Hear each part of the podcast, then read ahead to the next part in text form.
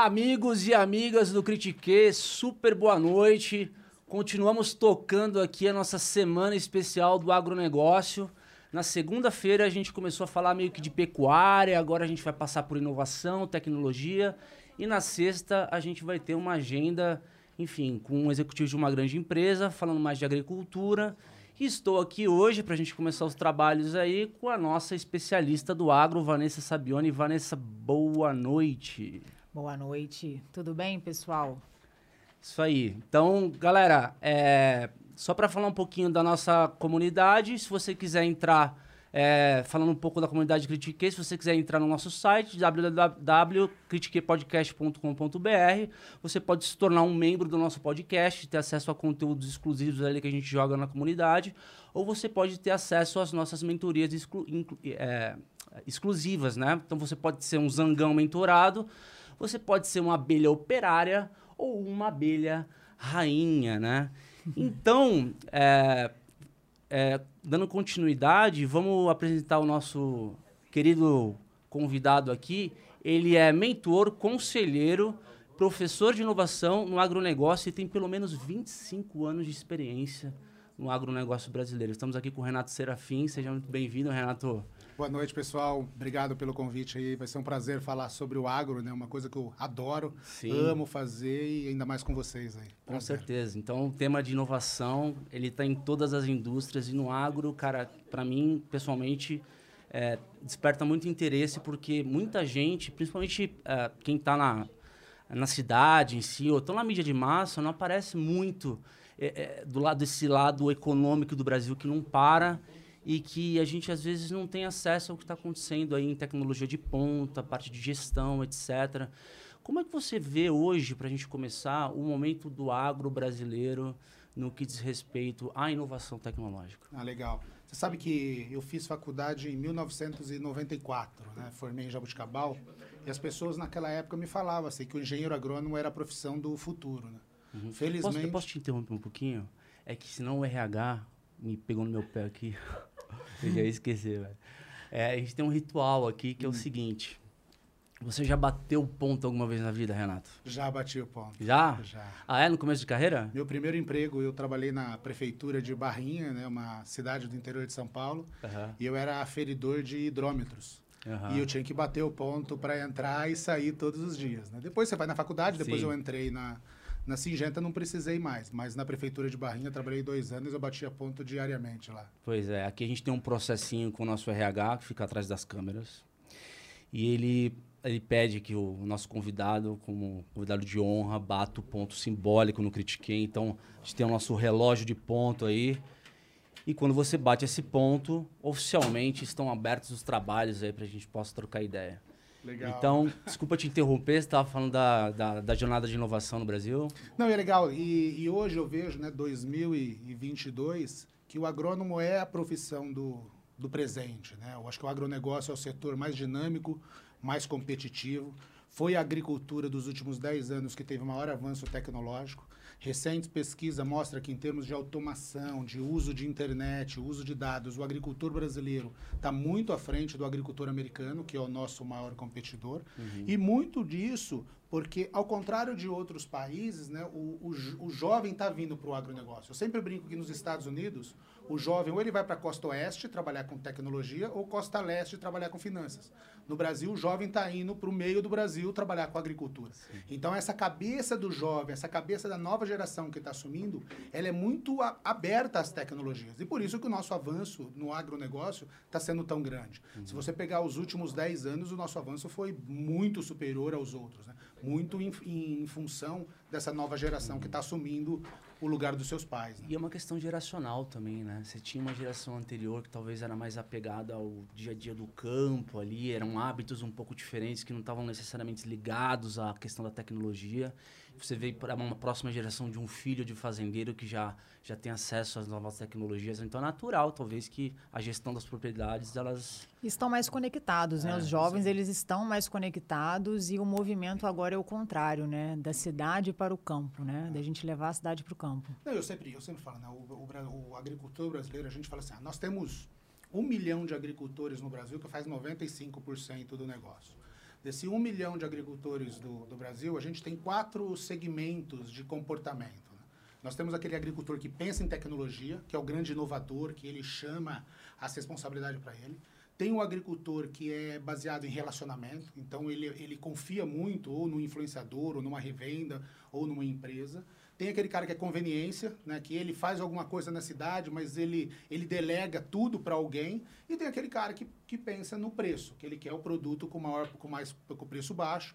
E o, a grande sorte nossa é que o agricultor que está predominando, ou que seja, o que está sendo o herói né, da nossa agricultura, é esse cara que gosta de tecnologia. Uhum. Então, ele é um agricultor que aderiu à internet, aderiu às tecnologias. Né? A gente fala assim, ah, ano passado, na, na Covid, qual que foi a tecnologia que o agricultor mais aderiu? Ele falou, ah, ele fez compra online? Ele fez. Mas a que ele mais aderiu foi o WhatsApp. E eu sempre falo para pro, pro, os meus, né, pros meus é, mentorados, falo, por que, que o agricultor usou o WhatsApp? Vamos, vamos levar, vamos ter o WhatsApp como exemplo. Por que, que vocês acham que o agricultor usou o WhatsApp como maior plataforma tecnológica? Comunicação, né? Que é um grande desafio do mercado hoje, né? A comunicação. A comunicação e a facilidade de uso. Hum. O agricultor. O, e todo WhatsApp, mundo tem um WhatsApp. É, é Facebook tem gente que não acessa. E aí, né? as empresas, Sabrina, ela, ela, ela, ela Vanessa, ela fez. É, ela foi prejudicada por isso, porque o agricultor soube usar essa ferramenta como ninguém. Ele usou essa ferramenta para fazer cotação de preço, ele usou essa ferramenta para barganhar, Uhum. Ela, ela usou, ele usou essa ferramenta para excluir quem ele não queria que fosse na fazenda é, dele. Então, o produtor ele se desenvolveu na pandemia, né? Ele cresceu muito digitalmente, né? É incrível, Vanessa. A gente fala, né? Eu, eu estava na, trabalhando numa distribuição na pandemia, né? E a gente tinha preparado mais de 800 campos demonstrativos. Campos demonstrativos, muita gente não é do campo, é quando a gente compara um material, compara um tratamento com outro e faz dia de campo para o agricultor perceber as nossas tecnologias. Chegou fevereiro, março, na época de colheita da soja e começar o plantio de milho, veio a pandemia e parou tudo. O que, que a gente fez? A gente começou a, a ensinar os nossos agrônomos a fazer o que vocês estão fazendo aqui, pegar um, um celular, fazer a filmagem e mostrar para o agricultor. Tudo pelo, mandando pelo WhatsApp, né? E mandou pelo WhatsApp, mandou fizemos canal de YouTube, fizemos muito o que essa comunicação de hoje é. E por que, que não fazia antes da pandemia? Porque eu falo assim que antes da pandemia, eu já trabalho com mídia, com publicidade em eventos no agro desde 2017, 2018. E eu sempre tive, tive, muito preconceito em relação a isso, né? As empresas não queriam, queriam me chamar para participar dos eventos, porque eu estava na mídia, mas não queriam me remunerar, porque achavam, ah, nada a ver, né? Cobrar para estar tá vindo aqui num evento. Mas chegou a pandemia, todo mundo virou influencer, todo mundo começou a cobrar e todo mundo começou a fazer o digital, né? Por que, que esse investimento no digital não era feito antes? Que a gente percebeu que na pandemia houve uma verdadeira revolução digital, né? Você concorda? Principalmente para o produtor, né? Muito legal essa pergunta. Eu acho que as empresas elas tinham receio de, de usar muito o digital, porque acreditava que o face to face, né, o cara a cara com o agricultor, fosse a melhor ferramenta. Eu acredito que o cara a cara a cara era melhor. Só que ela não esperava que o agricultor ia aderir às ferramentas digitais, principalmente para se atualizar e principalmente para fazer comparação de custos. Né? O agricultor ele começou a, a ver quem que qual, qual, tratamento era o melhor e qual tratamento tinha o melhor custo-benefício. E, e, e, ele foi obrigado a fazer isso porque ele não, não recebia mais visitas no campo.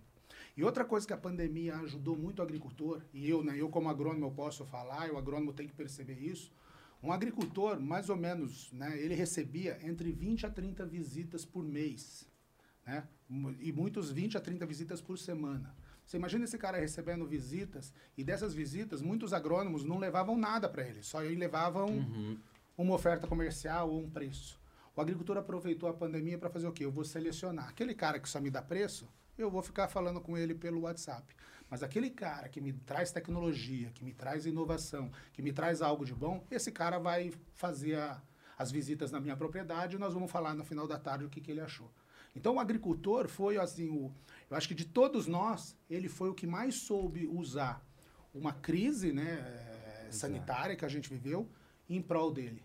Né? Uhum. Então, e ninguém que imaginava que o produtor e... tinha essa capacidade de, de, se desenvolver dessa forma, né? Ah, e... Ninguém esperava, acho que ninguém estava pronto para isso, né? Exato. E tem uma coisa que permeia todas as indústrias, e aconteceu com a gente lá em Tech também, que a inovação ela é nunca 100% proativa. Né? A, a, a pandemia ela impôs uma realidade para quem produz, para quem, enfim, está no dia a dia no mercado corporativo, de que as pessoas tiveram que passar a usar alternativas para se relacionarem, posto que todo mundo é, se viu sujeito a uma coisa que ninguém conhecia. Sim. Então, ou é, existiam a partir dali modelos digitais de relacionamento, ou, sim, ou, simplesmente não havia como. Apesar que o agricultor não, não parou nesse tempo todo, né? Mas houve novas formas de relacionamento. Por exemplo, fazer um WhatsApp uhum. ou uma conferência digital. A gente, é, ali, na, ali na IBM, por exemplo, a gente não tinha cultura de fazer reunião com o cliente via digital, via conferência. Uhum. E a gente teve que ser obrigado a adquirir rapidamente, em meses, esse tipo de hábito. Então, é, tem, um, tem até uma máxima que fala, né, que por quem que, quem que fez a transformação digital no Brasil? Uhum. Aí tem lá CEO, uhum. CFO. Aí a última, a última alternativa lá é pandemia. Ah. A pandemia, né? Ah. Por uma questão de necessidade, né? Imagino que no campo deve ter acontecido isso também, né? Não, muito legal isso daqui. Né? Eu sempre falo, a, a, a pandemia acelerou a transformação digital e como estrategista, né, quando a gente faz um plano de estratégia, tem um último capítulo em estratégia que a gente faz é análise de risco, né? plano de risco uhum. se acontecer alguma coisa. A pandemia era uma coisa que todo mundo é, esperava que acontecesse. Tem um livro do Heródoto Barbeiro que ele fala sobre que, o que a CIA acreditava para o ano de 2030, 2030, 25 anos, 2025. Uhum. A pandemia, uma, uma crise sanitária era um dos principais temas dele. Mas todas as empresas leram aquele livro, todas as empresas viram aquele relatório, mas quem se preparou para aquilo? Poucas empresas se prepararam para isso. Uhum. E quando veio a pandemia, todo mundo teve que correr atrás do, do, que, do que tinha que fazer. Aí todo mundo criou ou canal de WhatsApp, criou canais de, de YouTube, criou canais digitais. E no final a pandemia, né, falar assim, por exemplo, tem, tem duas coisas de transformação digital que eu gosto. Né? A transformação digital, ou ela é para otimizar o seu negócio, para fazer o seu negócio melhor, ou a transformação digital é para criar um novo modelo de negócio, Perfeito. criar uma nova forma de receita. Então, a pandemia acelerou muito isso. Quem não estava com os processos otimizados teve que correr com automação para se preparar, e muita gente viu aquilo como uma forma de melhorar o seu negócio. Então, é, cresceu o, as, as, as receitas por assinatura, cresceu é, modelos de negócio digitais. Uhum. Então, a uhum. pandemia, principalmente, né, vivendo no agro, a, o, é, ela fez o que nenhum plano estratégico de 5, de 10 ou de 15 anos iria fazer ela acelerou muito isso. E favoreceu a comunicação, uhum. que antes era um fator muito limitante, né? Acho que por isso que não se investia tanto em digital, né? Porque é. achavam que o produtor não ia dar conta, que ele não ia se conectar. Mas o produtor, acho que tem uma palavra que define ele muito bem na pandemia, é resiliência, né? Uhum.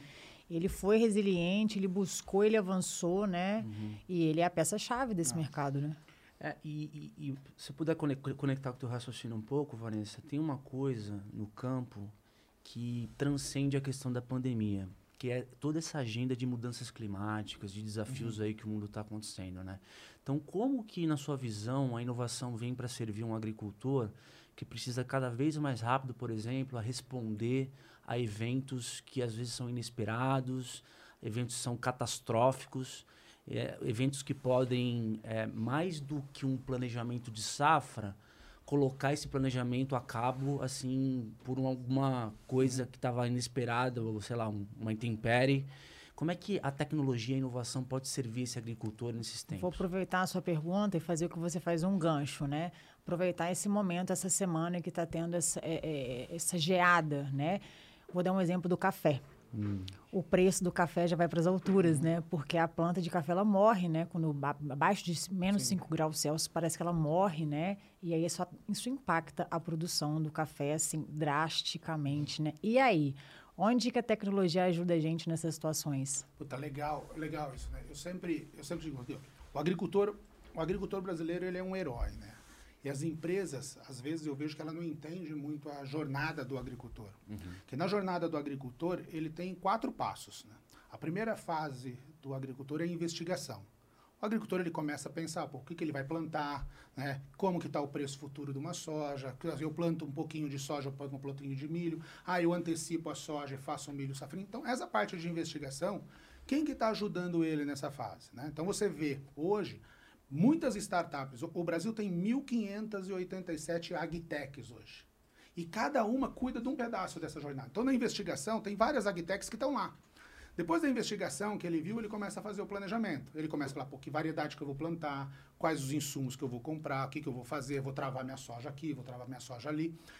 Depois tem a fase de uso, é a fase de implementação, onde, onde ele está lá com as empresas. E depois tem a fase do resultado. O agricultor, ele não é que nem um, um empresário de água, que ele, ele pega a água dele, chega no final e se ele fez tudo certinho, ele vai ter a água dele lá. Uhum. O agricultor, a partir do momento que ele colocou uma semente no campo, é tudo joga contra ele. E a fase do resultado pode ser o quê? Pode ser um, uma euforia ou pode ser um fracasso. Quais empresas começam a ler isso e começam a fazer essa integração? Então, na parte de tecnologia, eu vejo essas 1.587 agtechs muito desconectadas. A primeira empresa que perceber, né? Eu, eu sempre é, falo que o, o cara da, da Apple, ele era... O cara da Apple era fantástico, né? Por quê? Porque ele, ele percebeu que um aparelho ele podia conectar o, o usuário e o usuário hoje faz tudo. Hoje eu não vejo uma empresa conectando todos esses pontos com o agricultor. E falando um pouco de inovação, eu vejo sete tendências que o agricultor ele tem que usar para ele cada vez mais alavancar o negócio dele. A primeira, a primeira coisa que tem que fazer é o 5G. Né? A gente fala de internet das coisas, a gente fala, vai falar de um monte de coisa de tendência aqui, a gente fala de previsão climática, mas se a gente não tiver o 5G, poucos agricultores vão ter uso disso. Mas o que é o 5G, principalmente na agricultura? O que, que isso representa? Mais sinal ou mais. É imagens de satélite com, com, com é, mais resolução, né? Não, boa, Vanessa. Ó, hoje, somente 23% dos agricultores ele tem, ele tem acesso a sinal para a internet. O 5G vai fazer com que tenhamos 100% das propriedades 23%? que tem é baixo, né, acesso. Né, é, se é você isso é muito baixo. Por isso que o 5G é, é, a primeira coisa que nós temos que preocupar e eu fico muito feliz quando o, o, o governo está ajudando muito isso. Né? O 5G vai facilitar muito para que os outros 77% tenham acesso à internet. Eu, eu até coloco esse ponto que me, me chama a atenção de 23% de acesso, ao passo que a gente tem já quase batendo 30% do PIB uhum. de participação, da relevância uhum. do agro para o Brasil. E, e a gente é vanguarda no não. mundo, a gente alimenta o mundo, então tem muito para melhorar, Sim. né? Não, e é legal, Diego, eu falo assim, quando, quando a gente fala assim, ah, 95% dos agricultores têm acesso à internet, é por quê? Porque a maioria dos agricultores vive na cidade. Hum. Só que quando eu falo 23% tem acesso na internet, é aquela localidade em Sorriso. Ele só tem acesso na internet perto da cidade. Quando ele vai para a fazenda dele, ele já não tem mais acesso. Então, o 5G vai permitir com que ele tenha esse acesso. Com o 5G, já começa a vir um monte de coisa boa. Já começa as estações climáticas funcionar melhor, a, as imagens de satélite já começam a ser mais, mais é, facilmente lida. Então, com isso, ele vai ter uma melhor previsão de doenças, ele vai ter uma melhor, melhor previsão de pragas, ele vai ter mais informação para ser mais assertivo. Então, das sete tendências que eu falo, a primeira é assim, sem o 5G, não adianta nem eu falar das outras seis. E, porque e, tudo é a 5G que vai ajudar. internet das coisas também, né? Você está conectar dados através de uma, uma, conexão de alta, alta conectividade, Ixi, você muda não, e, e, aí, Diego, você roubou minha carteira, porque a internet das coisas é o segundo ponto que ah, eu vou é falar. que estava relacionado. Não, né? porque... porque internet das coisas sem o 5G não funciona. Entendi. Então, o internet das coisas vai mudar muito o agricultor na análise de dados. Você imagina que o agricultor, do momento né, que a gente falou da investigação até a colheita, ele tem que tomar mais de 250 ações por dia. Mas o que é a internet das coisas? São plataformas que ele usa Não, no campo? São sensores? Para facilitar, Vanessa, a internet das coisas é o Big Data. Né? É o que, que, ele vai fazer com esse monte de dado que vai ajudar ele a ser mais assertivo. Então, a análise e a coleta então, a desses análise, dados. A análise da coleta desses dados, o Big Data, vem tudo da internet das coisas. Onde ele vai começar? Ah, uma, vamos supor um exemplo fácil que a gente... Ah, essas geladeiras que são inteligentes... O smartphone. A gente pode falar do internet das Sim. coisas. Hoje, com o smartphone, você tem a sua pressão arterial, você tem a sua é, é, como fala, você tem a sua, o seu ritmo cardíaco, você tem, você tem tudo aqui. Isso é uma internet das coisas, porque eu estou conectado, ele se conecta a algum dispositivo de inteligência do meu corpo e ele me dá um monte de informação. Adianta o agricultor ter uma estação climática lá em Sorriso, onde ele não tem acesso à internet, que está recebendo dados, se ele não tem essas informações em tempo real? E a internet das coisas vai facilitar tudo isso. Ele vai pegar esse monte de informação e vai ajudar. Eu sempre falo que o agrônomo é a única profissão que ele toma uma decisão, o, o agrônomo o agricultor, né? hoje muitos agricultores são agrônomos, ele é o único profissional que toma decisão baseado em instinto ou conhecimento anterior. Né? Sim. Aí ele fala, não, eu, eu fico, eu, eu dou bronca nos agrônomos, vai falar, ah, vamos lá, né? Você viu a planta, viu que ela está amarela, você baseado no seu conhecimento, fala, ah, é falta de nitrogênio. Cara, nunca um médico ou um dentista ia falar isso. Ele pode até achar que você está anêmico, mas ele não vai falar se você está anêmico se ele não pedir um exame de sangue ou se ele não fazer um raio-x ou uma tomografia para você. Sim. A internet das coisas, para mim, vai permitir com que o agrônomo comece a ser muito mais assertivo nessa coleta de dados. Quanto mais ele coletar de dados, mais ele vai, vai fazer. Hoje até eu ajudo algumas empresas que ela faz pre, que ela faz predição que ela faz predição de produtividade. Uhum. Né? Então você baseado em anos anteriores e como a cultura está indo, você sabe dia a dia quanto que essa soja ou com esse milho consegue produzir no final da colheita. Você imagina isso para um agrônomo? É mágico. Por quê? Ele vai acompanhando a planta dia a dia e ele vai sabendo se essa planta está precisando de um, de um, de um nitrogênio, está precisando de um, de um fertilizante, está precisando de um químico, e ele consegue corrigir isso em tempo real para que ele consiga ter a produtividade esperada. Antes não, você plantava e esperava o que ia acontecer. Né? Produtividade esperada, você fala prazo que ele tem compromisso de entregar a, a colheita para um, um terceiro, né? No Sim. caso da indústria. Quando, quando, a gente, ah, quando, quando nós plantamos uma variedade de soja, um híbrido de milho, a gente já tem uma expectativa, lá, ah, essa variedade de soja aqui ela tem um potencial produtivo de 80 sacos por hectare. Uhum.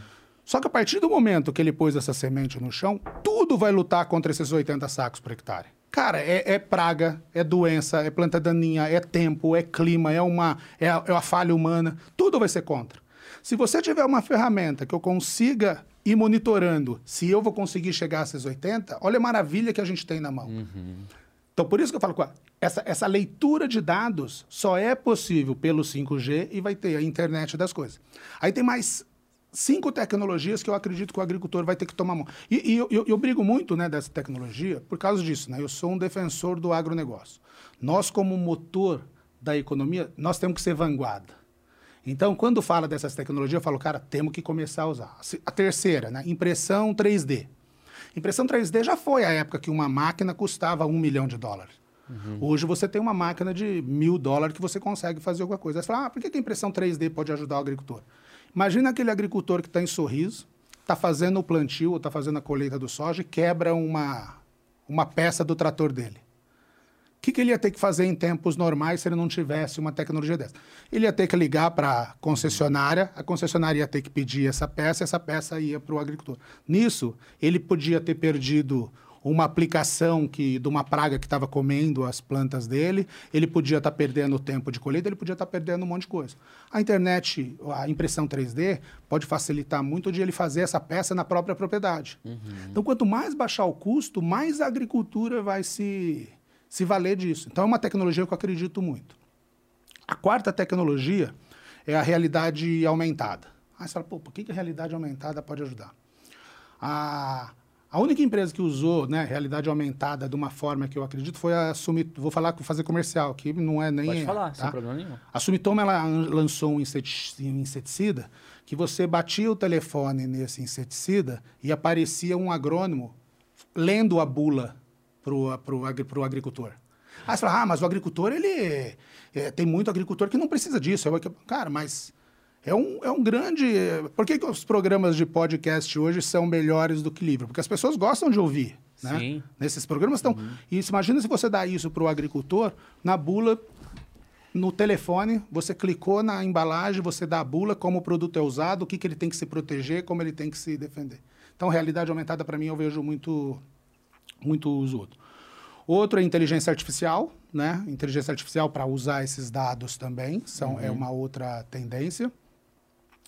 A quinta tendência é máquinas autônomas. Né? Uhum. Se, se nós, na, né, como. Eu, eu, eu, eu, eu, eu daria um prêmio hoje, eu vou ter que voltar para Ribeirão Preto se eu tivesse um carro autônomo que ele pudesse só dirigir para mim até lá. Né? Mas já temos tratores autônomos. Né? Exatamente. O agricultor vai ser o primeiro a se beneficiar disso. E aí você fala, não, mas o o, o trator autônomo vai tirar emprego. Não, vai criar outros. Mas o trator autônomo vai, ele vai corrigir uma coisa que é a principal, uma das principais problemas que a gente tem no campo é a falha humana. Uhum. Ah, o cara tá lá fazendo plantio, ele não percebe que não está caindo a semente. Aí, a hora que você só vai ver a falha dessa semente, a hora que, a hora que nasceu. Com máquina autônoma, ela vai corrigir automaticamente tudo, tudo isso. Então, uhum. máquina autônoma, para mim, temos que usar essa. E é engraçado a curva de, é, de otimização e de, de performance dessas máquinas ao longo do tempo, né? A gente, eu tenho observado algumas feiras do agro aí que às vezes acontecem. E na minha experiência que eu tive atendendo lá no interior do Paraná, nunca me esqueço do que um amigo me disse uma vez. Ele falou assim para mim: Diego, é, quem é produtor aqui, é, o cara não está interessado em, em status o cara não quer saber de, de sair com roupa cara, de ficar aí ostentando e tal. O cara quer. Ele tem uma caminhonete. Hum. Que eles gostam de caminhonete mesmo. E uma colheitadeira de um milhão de dólares. Não é ostentação, não imagina. Ah, não, mas assim, é, tipo, nem vai ver a colheitadeira dele. É. Ele vai botar no campo para colher a soja, né? Mas assim, o que os caras piram é nessas máquinas autônomas, quanto mais moderno, melhor, porque é sinônimo de produtividade. Então o pessoal está sintonizado nisso Sim. já. E, tipo, é como se fosse para eles uma marca de roupa pra gente que a gente gosta, é, é o, a realidade deles, entendeu? É muito engraçado isso. Diego, e você está falando uma coisa muito importante, né? Se você, você fala assim hoje, qual é o maior problema de todas as empresas, né? No corporativo, é, no setor de construção, o maior problema que a gente tem hoje é capital humano, uhum. né? Capital humano, não, não por, pelo, pelo excesso, por falta, não vou, não vou discutir isso, mas o capital humano bem treinado, um capital humano que, que veste a camisa da empresa, um capital humano que não erra, é muito importante. E o agricultor hoje, se você pegar assim, os grandes agricultores, eles têm vários, vários funcionários, né? tem várias, várias pessoas, mas isso já está sendo um problema para ele. Uhum. Porque ele tem uma limitação de horas que esse cara precisa plantar. Então, para uma máquina essa de um milhão de dólares render bem, ele tem que fazer o quê? 24 horas, 7 dias por semana. Mas ainda é um desafio mão de obra no campo, né? Não Sim. só pelas, pela competência ou pela capacitação, mas já é difícil você ter mão de obra no campo, ainda mais capacitada, né? É, é que no, é, na teoria, é, quem senta, talvez, para monitorar a colheita dessa colheitadora de um milhão de dólares, talvez não é só um motorista, mas é um motorista que é um pode ser talvez um, um, cara que tem que ter uma formação em tecnologia. É. Porque vai ter que operar o software que está dentro do, da colheitadeira. Exatamente. o que você falou é verdade. Não vai acabar, não vai acabar. A mão de obra vai ter que se especializar. Exato. Vai ter que ser um novo, um novo patamar. Por isso né? que a área de tecnologia hoje é uma das frentes que tem mais oportunidade de ah. trabalho, né? Você entra nas empresas de tecnologia e vagas de emprego é não falta profissional, né? Muitas Sim. falta, não tem. Então falta. é quem está buscando oportunidade para entrar no mercado e para crescer e fazer carreira, investe na área de tecnologia que vai dar certo. Uhum. Mas o, o, legal disso de tudo, né? Você fala assim, ah, um agricultor hoje, que ele precisa fazer um plantio e fazer o rendimento da máquina dele ser o mais eficiente possível. É a mesma coisa que um cara de uma indústria. O cara tem que rodar aquela fábrica 24 horas, 7 dias por semana. O agricultor, quando ele faz isso, ele se depara com uma legislação nossa que atrapalha um pouco, porque aí ele vai precisar, numa máquina dessa, colocar três pessoas. Uhum. Né?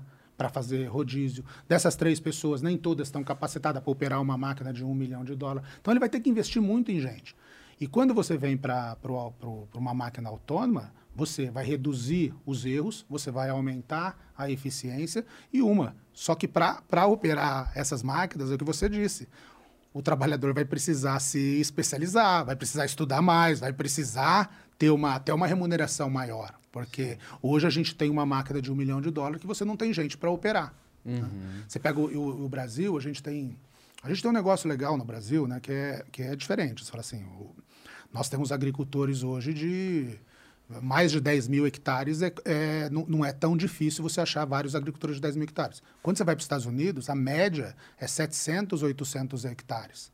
Quem opera lá, se você for na maioria das fazendas, é o pai, o filho e a família, três, quatro caras. Uhum. Se ele não tiver automação lá, se ele não tiver isso para ele, como que ele vai fazer essa operação? E nós estamos chegando nesse nível em algumas propriedades por, por, uhum. por, por uma razão de problemas. Né? Mas esse, esse foco tecnológico está muito nos grandes? Onde ficam os pequenos e os médios? Ou você acha que o, esse mercado da agricultura familiar, por exemplo, a tecnologia não impactaria tanto porque é um mercado local, né? Como que a gente pensa no viés de tecnologia nos pequenos, nos médios nos grandes? Faz algum sentido? Não, faz. Puta, e é legal isso que você está falando, Vanessa, porque tem uma oportunidade muito grande, né? Você sabia? É, você tem 73% dos agricultores que a gestão dele ainda é numa planilha de Excel ou num bloco de anotação.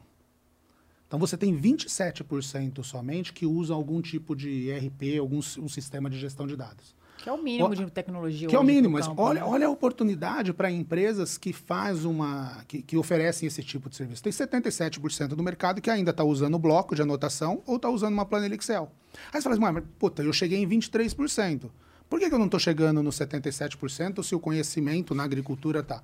Porque tem alguma coisa ainda que não está casando. Não a simplicidade de operação para esse cara talvez está sendo complicada. Uhum. Então, nós precisamos, nessa, nessa sistema, pensar como WhatsApp, como eu posso simplificar uma coisa para esse agricultor. Eu, eu costumo falar assim, você pega um produtor rural, né, que não usa nenhum tipo de tecnologia, o mínimo ou o início né, de, dessa tecnologia é o uso de uma plataforma de gestão no campo. Sim que é a fase aí da transformação digital, né? E muito tem a ver também com a conectividade, né? Isso. né? Se eles não estão tendo, é, é, se eles estão na simplicidade, nas planilhas e ainda sem internet para acessar, não. eles não vão estar nesse eu, ambiente. Eu acho né? que tem um ponto de inflexão aí que eu poderia agregar um pouco nessa, nessa análise aí, como você falou de 5G, internet das coisas, conectividade, que eu acho que é um, um puta de um de um termo necessário e determinante para o futuro da indústria, eu acho que vem aí uma, um player que vai fazer muita diferença para a realidade do, do campo no Brasil, posto que o Brasil é um dos maiores países aí produtores, né? Que é o a Starlink, do Elon uhum. Musk. Então, a, a, é, o modelo de negócio que ele está propondo ainda está escalando, uhum. porque a ideia é massificar o acesso à internet por satélite. Uhum. Você imagina um agricultor no, no, interior do Mato Grosso do Sul, no interior do Mato Grosso, ter condição de acessar com pouca latência uma internet de alta performance para poder monitorar tipo dados ali do software. Uhum. Eu acho que vai ser um, um divisor de águas. Uhum. Então, não está longe isso. Tá? Inclusive, nos Estados Unidos já tem planos e já está distribuindo planos. Acho que aqui no Brasil os early adopters também estão conseguindo ter acesso Pô, já. O Sérgio fez um podcast com o Starlink com Starlink já. Mas assim, é, ele já tem disponível uh, os planos para assinar, ó? É, Como é que... Tem que importar. Ah, tem que importar. Tem que importar Mas isso é uma questão de, de escala de modelo. A partir do momento sim, que. sim, claro. Você imagina um agricultor, cara, que antes não tinha condição de ter acesso à internet por falta de antena perto, porque é uma, uma propriedade gigante você simplesmente vai ter de satélite. Então, é, é, é, é, o passo 2 do que a gente discutiu aqui sobre 5G, né? Você Exato. vai ter uma internet muito mais rápida e muito com a cobertura maior. E, e, quando a gente fala de tecnologia, né, de todas essas, inteligência artificial, metaverso, impressão 3D, todas precisam da internet. A internet é o combustível Sim. principal, né? Então, é, para nós é, é, é, é chave você ter essa melhoria. E depois da internet factível e fácil para o agricultor, a gente pode melhorar em gestão de dados, né? A gente tem muito para melhorar em planejamento. A gente tem muito para melhorar no, na maneira como a gente aplica os insumos, né? Que hoje, hoje você faz uma aplicação de insumo baseado naquilo que eu te falei, baseado em cronograma, uhum. baseado em calendário, quando a gente poderia ter muito mais assertividade de como esse produto está chegando na planta, uhum. de como esse produto está funcionando na planta. Né? Isso, né? é uma, é um... isso é uma perspectiva interessante, né? Queria comentar com você de solo, né? É, e aí, falando um pouco de, de agenda ESG, né, Vanessa? Você que é tão envolvida com isso, a utilização de água de forma responsável, né? Uhum. Eu entendo que há uma preocupação hoje no, no campo com isso, mas para onde você acha que é, está é, tá indo essa agenda de, de utilização de água de forma mais responsável, parte de irrigação.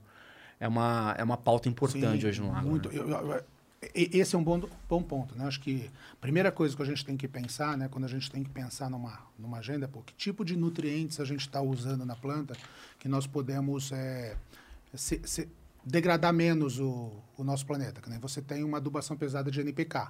Hoje nós temos bactérias, micro-organismos que poderiam ajudar muito a reduzir o uso desses, desses, desses, desses minerais né, para a uhum. gente fazer. A água hoje, você tem sensoriamento de água que você joga somente a quantidade que a planta precisa. Então, irrigação por gotejamento, uhum. irrigação inteligente, né? que, que a gente fala, é uma, uma saída.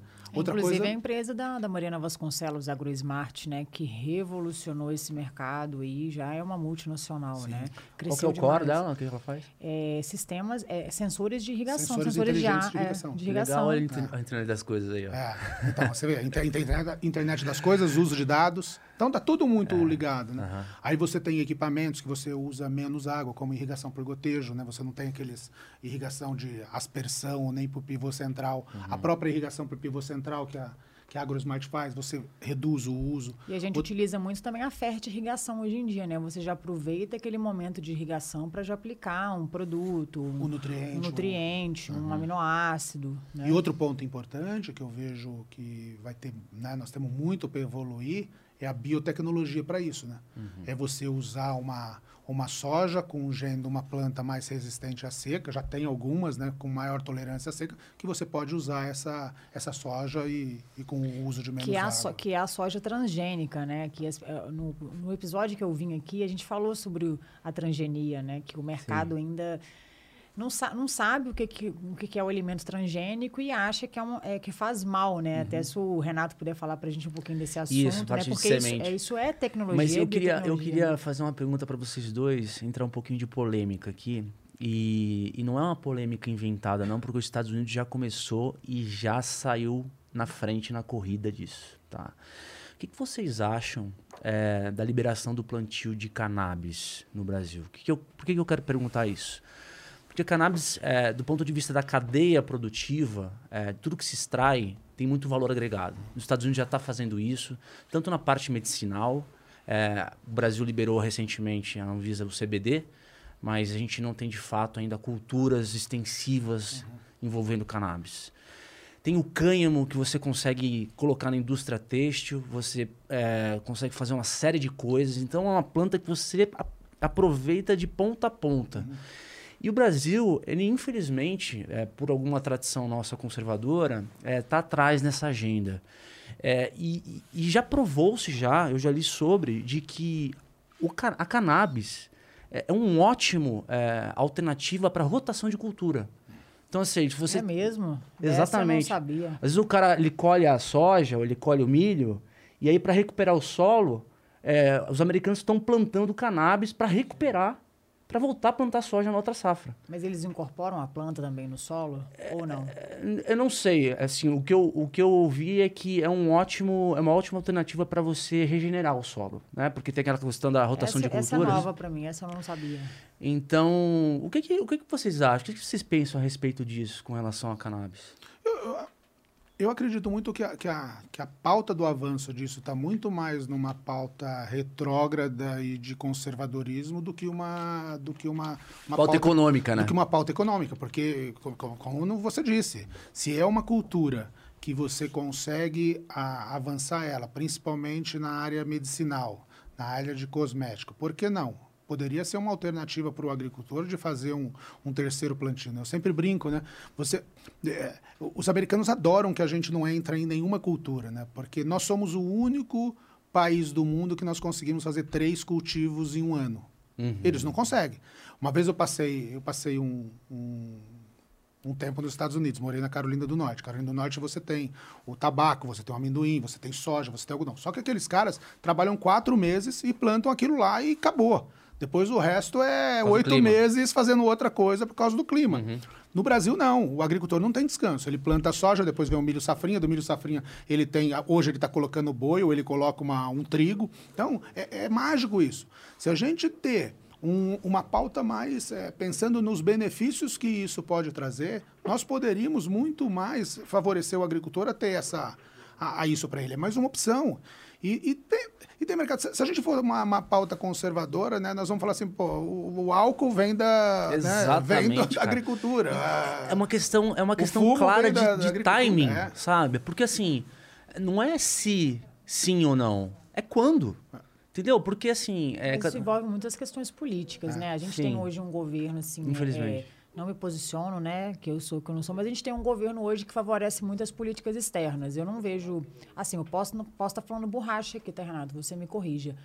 É, teve aquele, aquele assunto, aquele lance lá dos fertilizantes, né? Que vocês até me perguntaram, ah, tá faltando mesmo fertilizante? Eu, falei, eu pensei assim, olha, faltar pode até estar tá faltando, mas nós temos produção de extração de, de minério, de fertilizantes no Brasil. Por que, que a gente não favorece o nosso mercado? Por que, que a gente não favorece as empresas que estão aqui?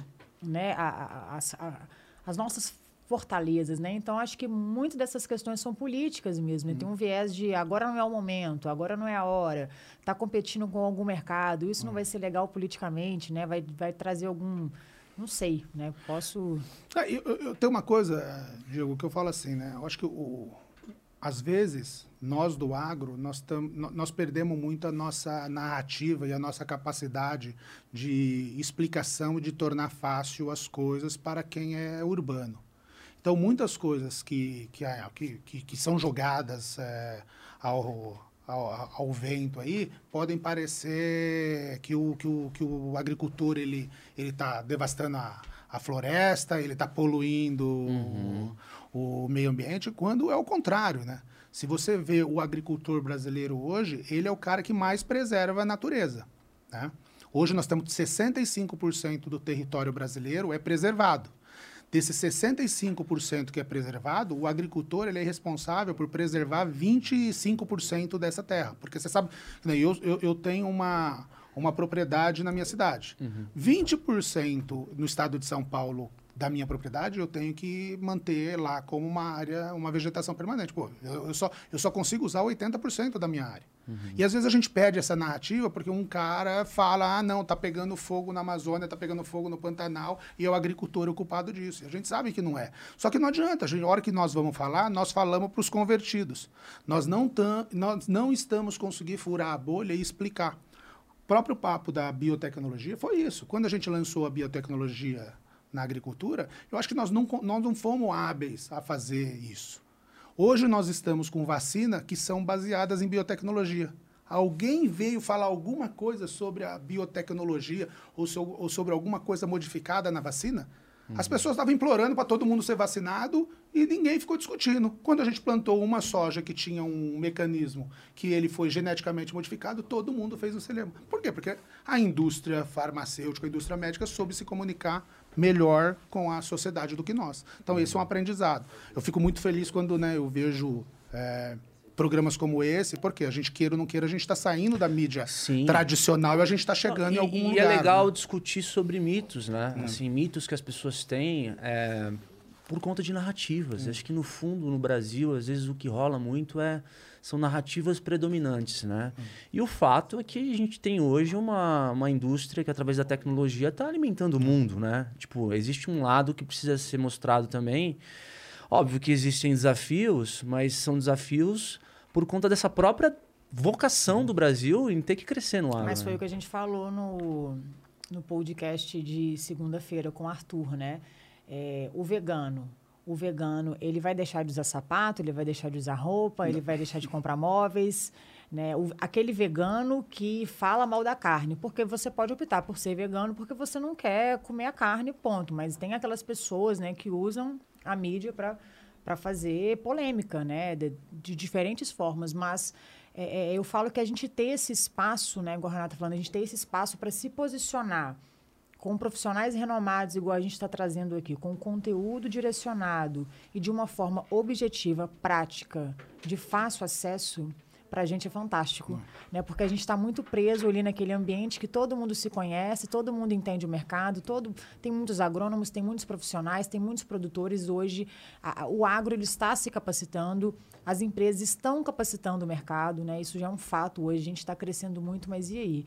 Quando é que a gente vai conseguir levar a verdade para o Brasil, né? A uhum. verdade mesmo, né? E, e, valorizar o nosso trabalho, né? Sim, sim. É, inclusive, é, a, a, Vanessa aqui, quando ela esteve aqui, ela, ela colocou muito bem, né? Que o agro ele tem três três vertentes. Qual que é, Vanessa? Vocês gostaram, né? Do Gostaram. antes da porteira, antes da porteira, dentro da porteira, dentro da porteira é, e fora da porteira. Fora da porteira. É, perfeito, eu adoro. Então, assim, o, o, campo é muito amplo, assim, sabe? E a gente aqui que fala de é, desenvolvimento profissional, de ambiente corporativo, é, é, a gente entende que o campo do agro ele é tão grande. Que, por exemplo, hoje você está aqui como um, uma autoridade, um professor, um cara que fala de inovação no agro, mas eventualmente um pequeno agricultor que pudesse vir aqui dar o, teu, o seu testemunho, os desafios, o que, que ele acha que é importante puta, Legal, no dia a dia dele. trazer produtores grandes, médios e pequenos para a gente trazer a realidade do campo, viu? Exato, exatamente. E para falar um pouco da parte de biotecnologia, né, que a gente trouxe esse tema para a mesa aí. O que que hoje você está vendo eh, do ponto de vista, principalmente de sementes, assim, de produtividade, que o agro brasileiro está desenvolvendo aí, do ponto de vista de parceria com empresas, etc. Legal. Eu, eu- eu vejo assim, acho que nós estamos na, na vanguarda em algumas culturas, né? Acho que cana-de-açúcar do Brasil é, é vanguarda. Acho que nós vamos estar liberando as primeiras variedades transgênicas aí para cana-de-açúcar. A Embrapa desenvolveu uma, uma variedade transgênica para o feijão, que, é, que, é, que protege o feijão do, de, um- de um vírus, né? De um, de um mosa- de um vírus do mosaico, que é uma principal praga do, do feijão. Então, no- nós avançamos muito nisso. Só que eu digo assim, acho que a sociedade não percebeu ainda que a biotecnologia pode trazer coisas além do que a gente está trazendo no agro. Nós estamos trazendo biotecnologias eh, que ajudam muito o agricultor, né? no, como no caso, a controlar uma melhor praga, a controlar um inseto, a controlar uma doença. Mas imagina a biotecnologia trazendo coisas que vai ajudar muito mais a, a sociedade, como trazer um nutracêutico. Você imagina que, cara, há 15 anos atrás, eu não lembro se foi a Singenta ou não, ela, ela fez um arroz eh, baseado em biotecnologia que tinha uma, uma vitamina a mais que você protegia sobre a, a, a cegueira, né? Eu não, não, não, não, não, tô, não tô lembrado. É, A, a Singenta pegou essa, esse híbrido de arroz e deu para os agricultores lá, para eles plantarem, por quê? Porque protegia um país asiático ou africano que essa doença era muito comum à população. Aí você imagina nós agora, é, começamos a trabalhar nisso, começamos a trabalhar em uma, uma maçã que tem um, um teor que pode proteger contra a poliomielite. Ou uma, uma soja que tenha mais proteína, que pode ajudar pessoas para combater o câncer ou Alzheimer. Cara, então acho que a, a- Que a ciência, a ciência é ilimitada, né? E a gente fica discutindo coisas que é restrição.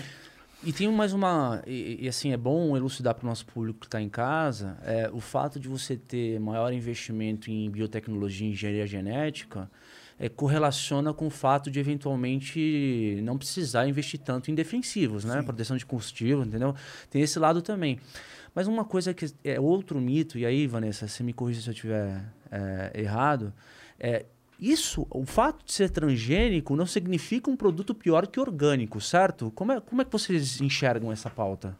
Não, você, você, tem, você tem assim, você tem duas diferenças que eu acho que as pessoas confundem. Você tem o, o, o- uma soja, você tem uma soja convencional e uma soja geneticamente modi- modificada. Tem uma soja convencional que você precisava controlar uma planta daninha com vários herbicidas. Uma soja hoje geneticamente modificada, você passa um herbicida só e você controla todas as plantas daninhas. O que o agricultor usava quatro, cinco princípios ativos ou usava 20, 30 litros lá, hoje ele está usando duas aplicações com 3 litros cada e você não tem esse, esse problema mais. E outra coisa é o alimento eh, convencional e o orgânico. O convencional é onde nós usamos eh, substâncias químicas para controlar pragas, doenças e plantas daninhas. O orgânico é onde a gente controla com nenhum uso de substância química. A gente usa através de, de extratos naturais, extratos botânicos para fazer os controles. Seria ótimo se a gente conseguisse fazer isso. Eu sempre. né, Você tem filhos? Não. Não, eu tenho duas meninas. É. A minha menina, quando nasceu, já começou a tomar vacina, já começou a tomar todos os remédios. Quando ela pega uma infecção, eu não tenho jeito, não- eu não vou controlar essa infecção com própolis ou com uma coisa natural. Eu tenho que recorrer ao antibiótico. O que eu fico puto nessa discussão é que as pessoas acham que o agricultor usa o defensivo agrícola porque ele gosta, porque ele ama aplicar defensivo agrícola. Ele usa o defensivo agrícola porque se ele não usar, a praga vai comer a lavoura dele, a doença vai comer a lavoura dele, a planta daninha vai comer a, a- a- a plantação dele. Ele tem que usar, ele tem que controlar. E, e as pessoas pensam que ele usa muito, por quê? Porque ele não quer usar, porque é caro. E dá a entender que, que não tem regulação em cima não tem regulação. É. Pô, nós temos uma regulação mais séria do mundo. Nós, é, nós somos o país que tem uma regulação muito pesada.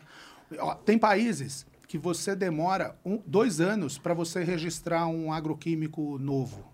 O Brasil demora de 7 a 10 anos. É milhares de pesquisas, milhares de testes que em outros países não pede, aqui pede. Né? Você tem o agricultor, um negócio fantástico. Eu falei assim, ah, o agricultor nos Estados Unidos, ele planta quatro meses, depois vem o inverno, o que o inverno faz? O inverno mata todas as pragas. Uhum. Você mata a planta daninha, fica mais, ela fica mais difícil para ela nascer, o inseto, o fungo. O Brasil não, nós temos duas, três, nós temos praga e doença o ano inteiro para ela se divertir aqui. Como você quer que o agricultor faz isso? Pô, tem um nicho de mercado orgânico? Tem.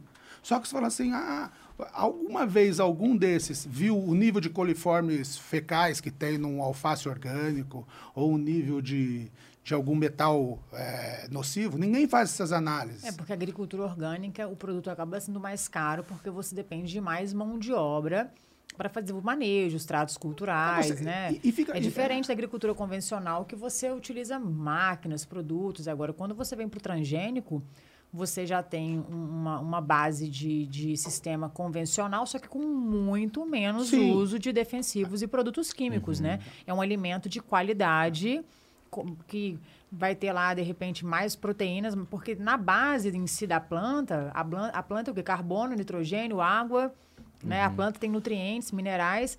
Você, você mexer numa base genética da planta e isso favorecer o desenvolvimento, ser uma planta mais resistente à seca, ser uma planta mais resistente a uma, uma doença, uma praga, ou ela mesmo produzir uma, uma, uma, substância que vai matar uma lagarta. A lagarta comeu lá, o milho morreu, Sim. né?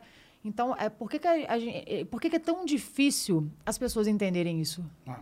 Por que, que, é tão difícil elas entenderem algo que, assim, não sei se é porque a gente está no, no sistema e para a gente é, é fácil, não, eu, né? Eu, eu, eu, acredito que nós não estamos sabendo simplificar, que nem você falou. O, o, agricultor, ele usava de 6 a 10 aplicações de inseticidas para controlar uma, uma lagarta numa cultura da soja e do milho. Quando a gente introduziu a biotecnologia, esse número caiu para duas, para uma, e, a, e, muitas vezes nenhuma. Olha o ganho que a gente teve, pro, uhum. não só para o agricultor, mas, mas para nós. Mas nós não soubemos explicar. Hoje nós estamos sendo vacinados com vários. É, com vários mecanismos e, e, e, muitos deles passa por, por, por transgenia. Uhum. E nós não estamos reclamando. Quando você vai para o... E você fala assim, hoje você tem 90%, e, 90 da área brasileira, 95% da área brasileira é transgênico. Uhum. Você tem 5% que é de soja, que é convencional. Uhum. O orgânico é uma outra discussão, porque o orgânico ele é um mercado muito mais de nicho para culturas mais, mais comestíveis. Nichado. É, mais, mais nichado. Mas, cara, o, que eu fico puta, nós temos umas discussões sem pé nem cabeça, tem gente que vem falar de uma coisa que não sabe, e em vez de falar, pô, você quer fazer isso aqui, você faz, ninguém tá. Vai lá, vai conhecer a realidade do agricultor. Passa. Eu, eu queria convidar muito esses, esses, né, esses que, que criticam uhum. todo o negócio. Fica lá uma semana com o agricultor acordando 4 ou 5 horas da manhã, vendo se, se a chuva miar, pode destruir, se, o, se, a doença ou uma praga está te comendo toda a sua, a sua plantação. O agricultor vive daquilo, ele não, não ele não faz aquilo uhum. porque, porque ele quer. Então, acho que falta muito... Uma coisa legal, você está falando do agricultor, né? Assim, nós somos um milhão de agricultores no Brasil e, às vezes, é, não sei se é a comunicação, ou não, não, não, quero julgar, não. Mas às vezes acho que a sociedade encarou o agricultor como um, como um capitalista, como um cara que arrogante, como um cara pop, né, como um cara tudo. Quando o agricultor tem três coisas, cara, que eu mais gosto no ser humano, e com todos os agricultores que eu converso, ele tem isso. Ele tem humildade, é o que você disse, o cara não está ligando para o status. Ele está ligando para produzir, ele não quer um, um um relógio de 200 mil reais. Ele quer uhum. uma colhedeira para quê? Para ele trabalhar. Uhum. Ele tem a humildade, ele tem empatia. Se você chegar no agricultor, ele se coloca no seu lugar, ele te ouve. E o terceiro ponto que eu gosto muito, ele tem resiliência. Porque não é fácil você ter uma, uma, uma lavoura dizimada, né, perder toda a sua a, o seu ano e você no outro dia se acordar e falar assim, uhum. não, eu vou plantar de novo porque esse ano vai ser diferente. Então, cara, tem, tem muitas coisas, mas eu acho que eu coloco uma meia-culpa para nós. Uhum. Eu acho que às vezes nós não sabemos nos comunicar com, com discernimento, com dados, né, com, com fatos, para a gente tentar fazer esses Ou contrapontos. porque a gente está se comunicando só com o mercado. Você não acha não Ah, dentro é. do mercado? Eu acho que a gente está tá- focando É. muito na comunicação ali dentro dessa Hum. bolha. E o mercado de fora, que é muito maior, né? Porque, assim, em minha opinião, o agronegócio, quando a gente vem para a rede social, por exemplo, a gente ainda tem muito que avançar, a gente ainda tem muito que crescer. Você pega outros mercados digitais fora do agro, eles estão muito avançados, né? O agronegócio mesmo é, revolucionou na- nas redes sociais, foi, foi durante a pandemia, né? E aproveitando esse link do que a gente está falando aqui, existe hoje certificação de fazendas e dentro do tema de sustentabilidade que pode respaldar essa nossa agricultura aí mais consciente ou mais sustentável para que o público geral entenda que são produtos de qualidade, que todo esse viés de transgenia, enfim, isso aí não, não causa mal, né? Tá muito legal essa pergunta, né? Só, só antes de responder essa pergunta, só para terminar o assunto, né? Eu fico, ah, eu morei um tempo aqui em São Paulo, né? E eu vejo muitas pessoas da cidade criticando. Você é paulista? Eu sou do interior. Eu sou de, eu, eu sou paulistano, nasci em São Paulo, mas meu pai faleceu, eu tive que morar no interior de São Paulo porque meus avós eram de lá. E aí eu vejo o paulista, né? Fica puto com o agronegócio que ele é. Cara, pega o Tietê. Anda no Tietê aqui, você sai daqui e anda mais uns 100 quilômetros, você vai ver como que é o Tietê no interior de São Paulo. Porque o. Tietê, o Tietê é o único rio que ele... Ele- dentro, ele- né? É, ele corre para dentro. Né? Então vai, vai, vai ter uma lição. Vê o que, que você faz com o rio Tietê. Aqui, que você não cobra seu prefeito, que você não cobra seu vereador, que você não cobra ninguém, e vai para 100 quilômetros, vai conhecer o Tietê lá em Barra Bonita, vai conhecer o Botucatu. Tietê para Botucatu, um pouquinho Botucatu. Cara, você vê a diferença. Então, Uhum. o agricultor cuida dele. E pensando nesse negócio assim, né, eu falo assim, ah, o agricultor é, não basta César, não basta a mulher de César ser fiel, né? Ela vai ter que ser- vai ter que provar ser fiel. O agricultor não basta a gente ficar falando que a gente tem que preservar 20, 35, 50 ou 80% da propriedade. Nós vamos ter que mostrar para a sociedade que a gente produz certo, produz dentro de uma de uma usando os produtos corretos, fazendo o bom uso do, do solo, o bom uso da água. E isso vai aumentar muito. Então, todos, as- você vê cadeias de supermercado que já pedem um- uma certificação, uma rastreabilidade. Já tem, é que nem café está muito evoluído nisso. Café já tem alguns cafés que são produzidos eh, com blockchain.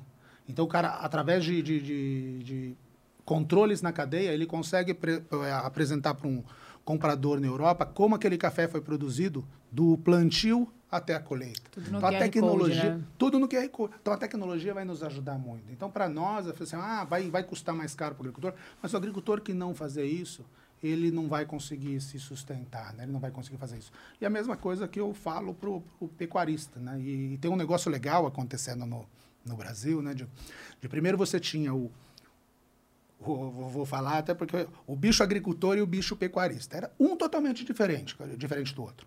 O agricultor era muito mais tecnológico, o pecuarista mais conservador. O agricultor pensava muito no, no uso da terra, o agricultor pensava muito mais em, em deixar o gado lá só comendo e não fazer isso.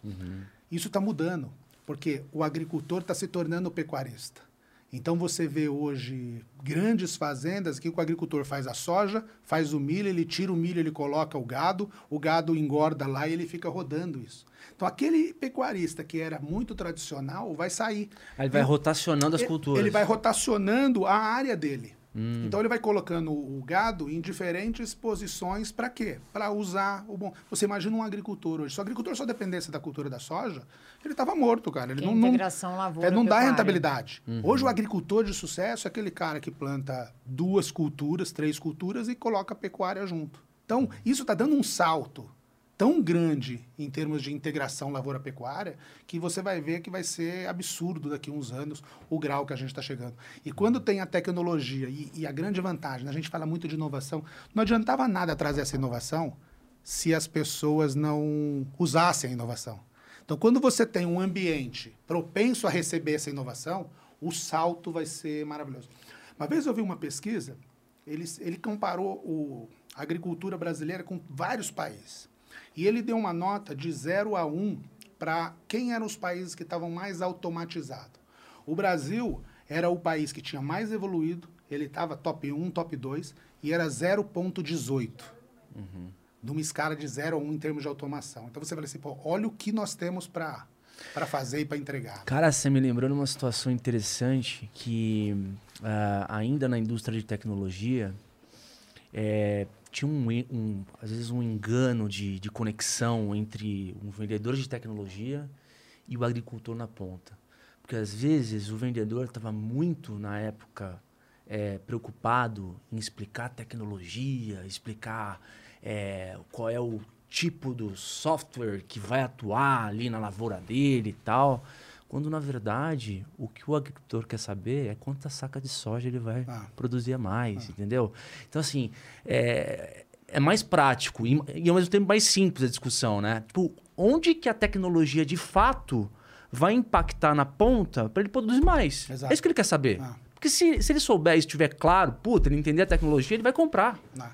Entendeu? Só que, tipo, parece que na muitas vezes eu vi esse gap uhum. de tentar entender a realidade do agricultor para falar a língua dele. Ah. A língua dele é quanto ele vai produzir demais, né? Não, é muito legal isso, porque eu falo assim, com a transformação digital, você lembra que eu falei assim? Transformação digital, é, você tem que responder duas perguntas. Você quer, você quer usar a digitalização, a transformação digital para otimizar o seu negócio ou você quer para criar um modelo de negócio uhum. diferente? Você pega o agricultor, ele pode pensar nas duas maneiras ele está usando muito a digitalização para otimizar o negócio dele. Então, tudo que a gente falou, né? De melhoria de máquina, é, correção de plantio, aplicação bem feita, é, sistemas de gestão, é tudo para otimizar, para fazer ele, ele ganhar mais dinheiro. Uhum. Mas, do outro lado, a certificação, a, a, a rastreabilidade vai fazer com que a digitalização vai ajudar ele a criar novos modelos de negócio. Uhum. Quantas plataformas a gente conhece hoje que o agricultor já está indo direto para o consumidor? Né? Principalmente café, tem várias plataformas que, você, que o agricultor ele tem o café dele, o café especial dele, ele já vende direto para você. Você vai direto, ele já faz o, o e-commerce. Uhum. Então, essa é a pergunta que ele tem que fazer. Então, nós estamos num ambiente muito favorável a pensar. Só que não pense em digitalização como todo mundo pensa. Não, vamos ter que digitalizar a qualquer custo. Não. Primeira coisa, o que, que você quer com a digitalização? Exato. E aí você. É um meio, né? E aí você tem que fazer o quê? E eu, eu sempre brinco, né? Você tem que ter o quê? Empatia. Cara, vai lá e escuta. Escuta uhum. o que esse cara quer. Às vezes a gente quer criar a solução, quer. Não, ah, eu estou inventando um software aqui que eu vou tirar foto, ele vai saber que isso daqui é um uhum. picão. Né? Bida espilosa. Eu tô lembrado. é o picão. Você acha que o agricultor quer saber o que é isso, cara? Ele quer saber o que, que isso vai fazer para ele ganhar mais dinheiro. Eu sempre falo, né? Adianta o agricultor a gente ficar lutando para ele é, colher 100 sacas de soja e ele gastar 90? É melhor a gente trabalhar para ele colher 70 e gastar 30. No final, o que ah. adianta, cara? Ninguém faz isso por. É, eu, eu, amo ser agricultor, mas eu faço isso também porque eu tenho que Sim. ganhar dinheiro com isso, né? Então, é essas coisas. Mas é, mas é muito o que você falou assim. Será que nós, né, da indústria, será nós que somos agrônomos, veterinários ou tecnistas, será que nós estamos sendo empáticos? Será que nós estamos escutando as necessidades desse cara? Será que a gente está uhum. tá, tá, vendo o que, que ele está... Porque problema todo mundo tem, né, é, né, cara? Problema exato. todo mundo tem. É que, o problema é que às vezes a gente quer vender o que o cliente é, não precisa, né? É. é. é, muito louco isso. E, e, aí vem a questão da consultoria, né?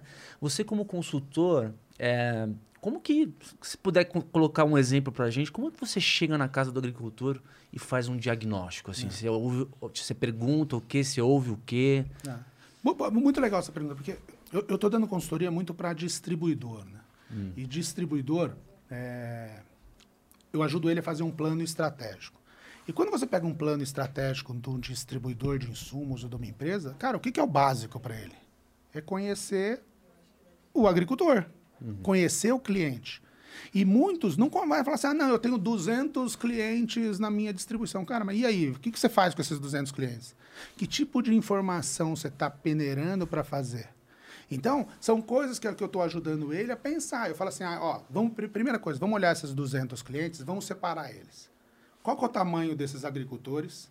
Quanto que ele mais ou menos gasta por hectare? E vamos tentar desenhar pacotes para ele. Aquele agricultor, cara, que é menos de 100 hectares, não dá para você visitar ele todo dia. Uhum. Mas podemos criar um call center para alguém ficar ligando para ele se ele está precisando de alguma coisa, se ele está precisando de uma visita, para agendar uma visita? Uhum. Né? Para quê? Para otimizar o seu tempo. Muitas vezes a, a, a, gente tinha tendência, né, muitos dos agrônomos têm tendência a visitar os pequenos agricultores mais do que aqueles agricultores de 100 a 3 mil. Por quê? Porque esse agricultor é aquele que te escuta, é aquele que você fica amigo dele, né, cara? Que o cara tem tempo, porque a propriedade dele é menor.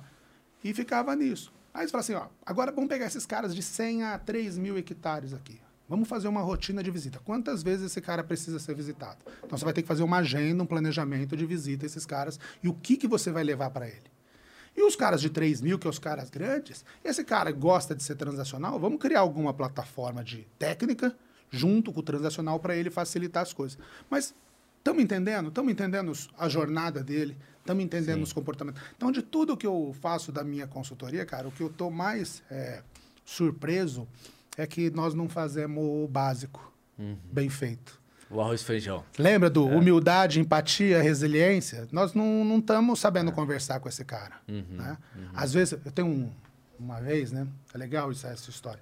Numa das empresas, criou, a gente criou um programa para os grandes agricultores. Era um programa de, tipo um programa de um black...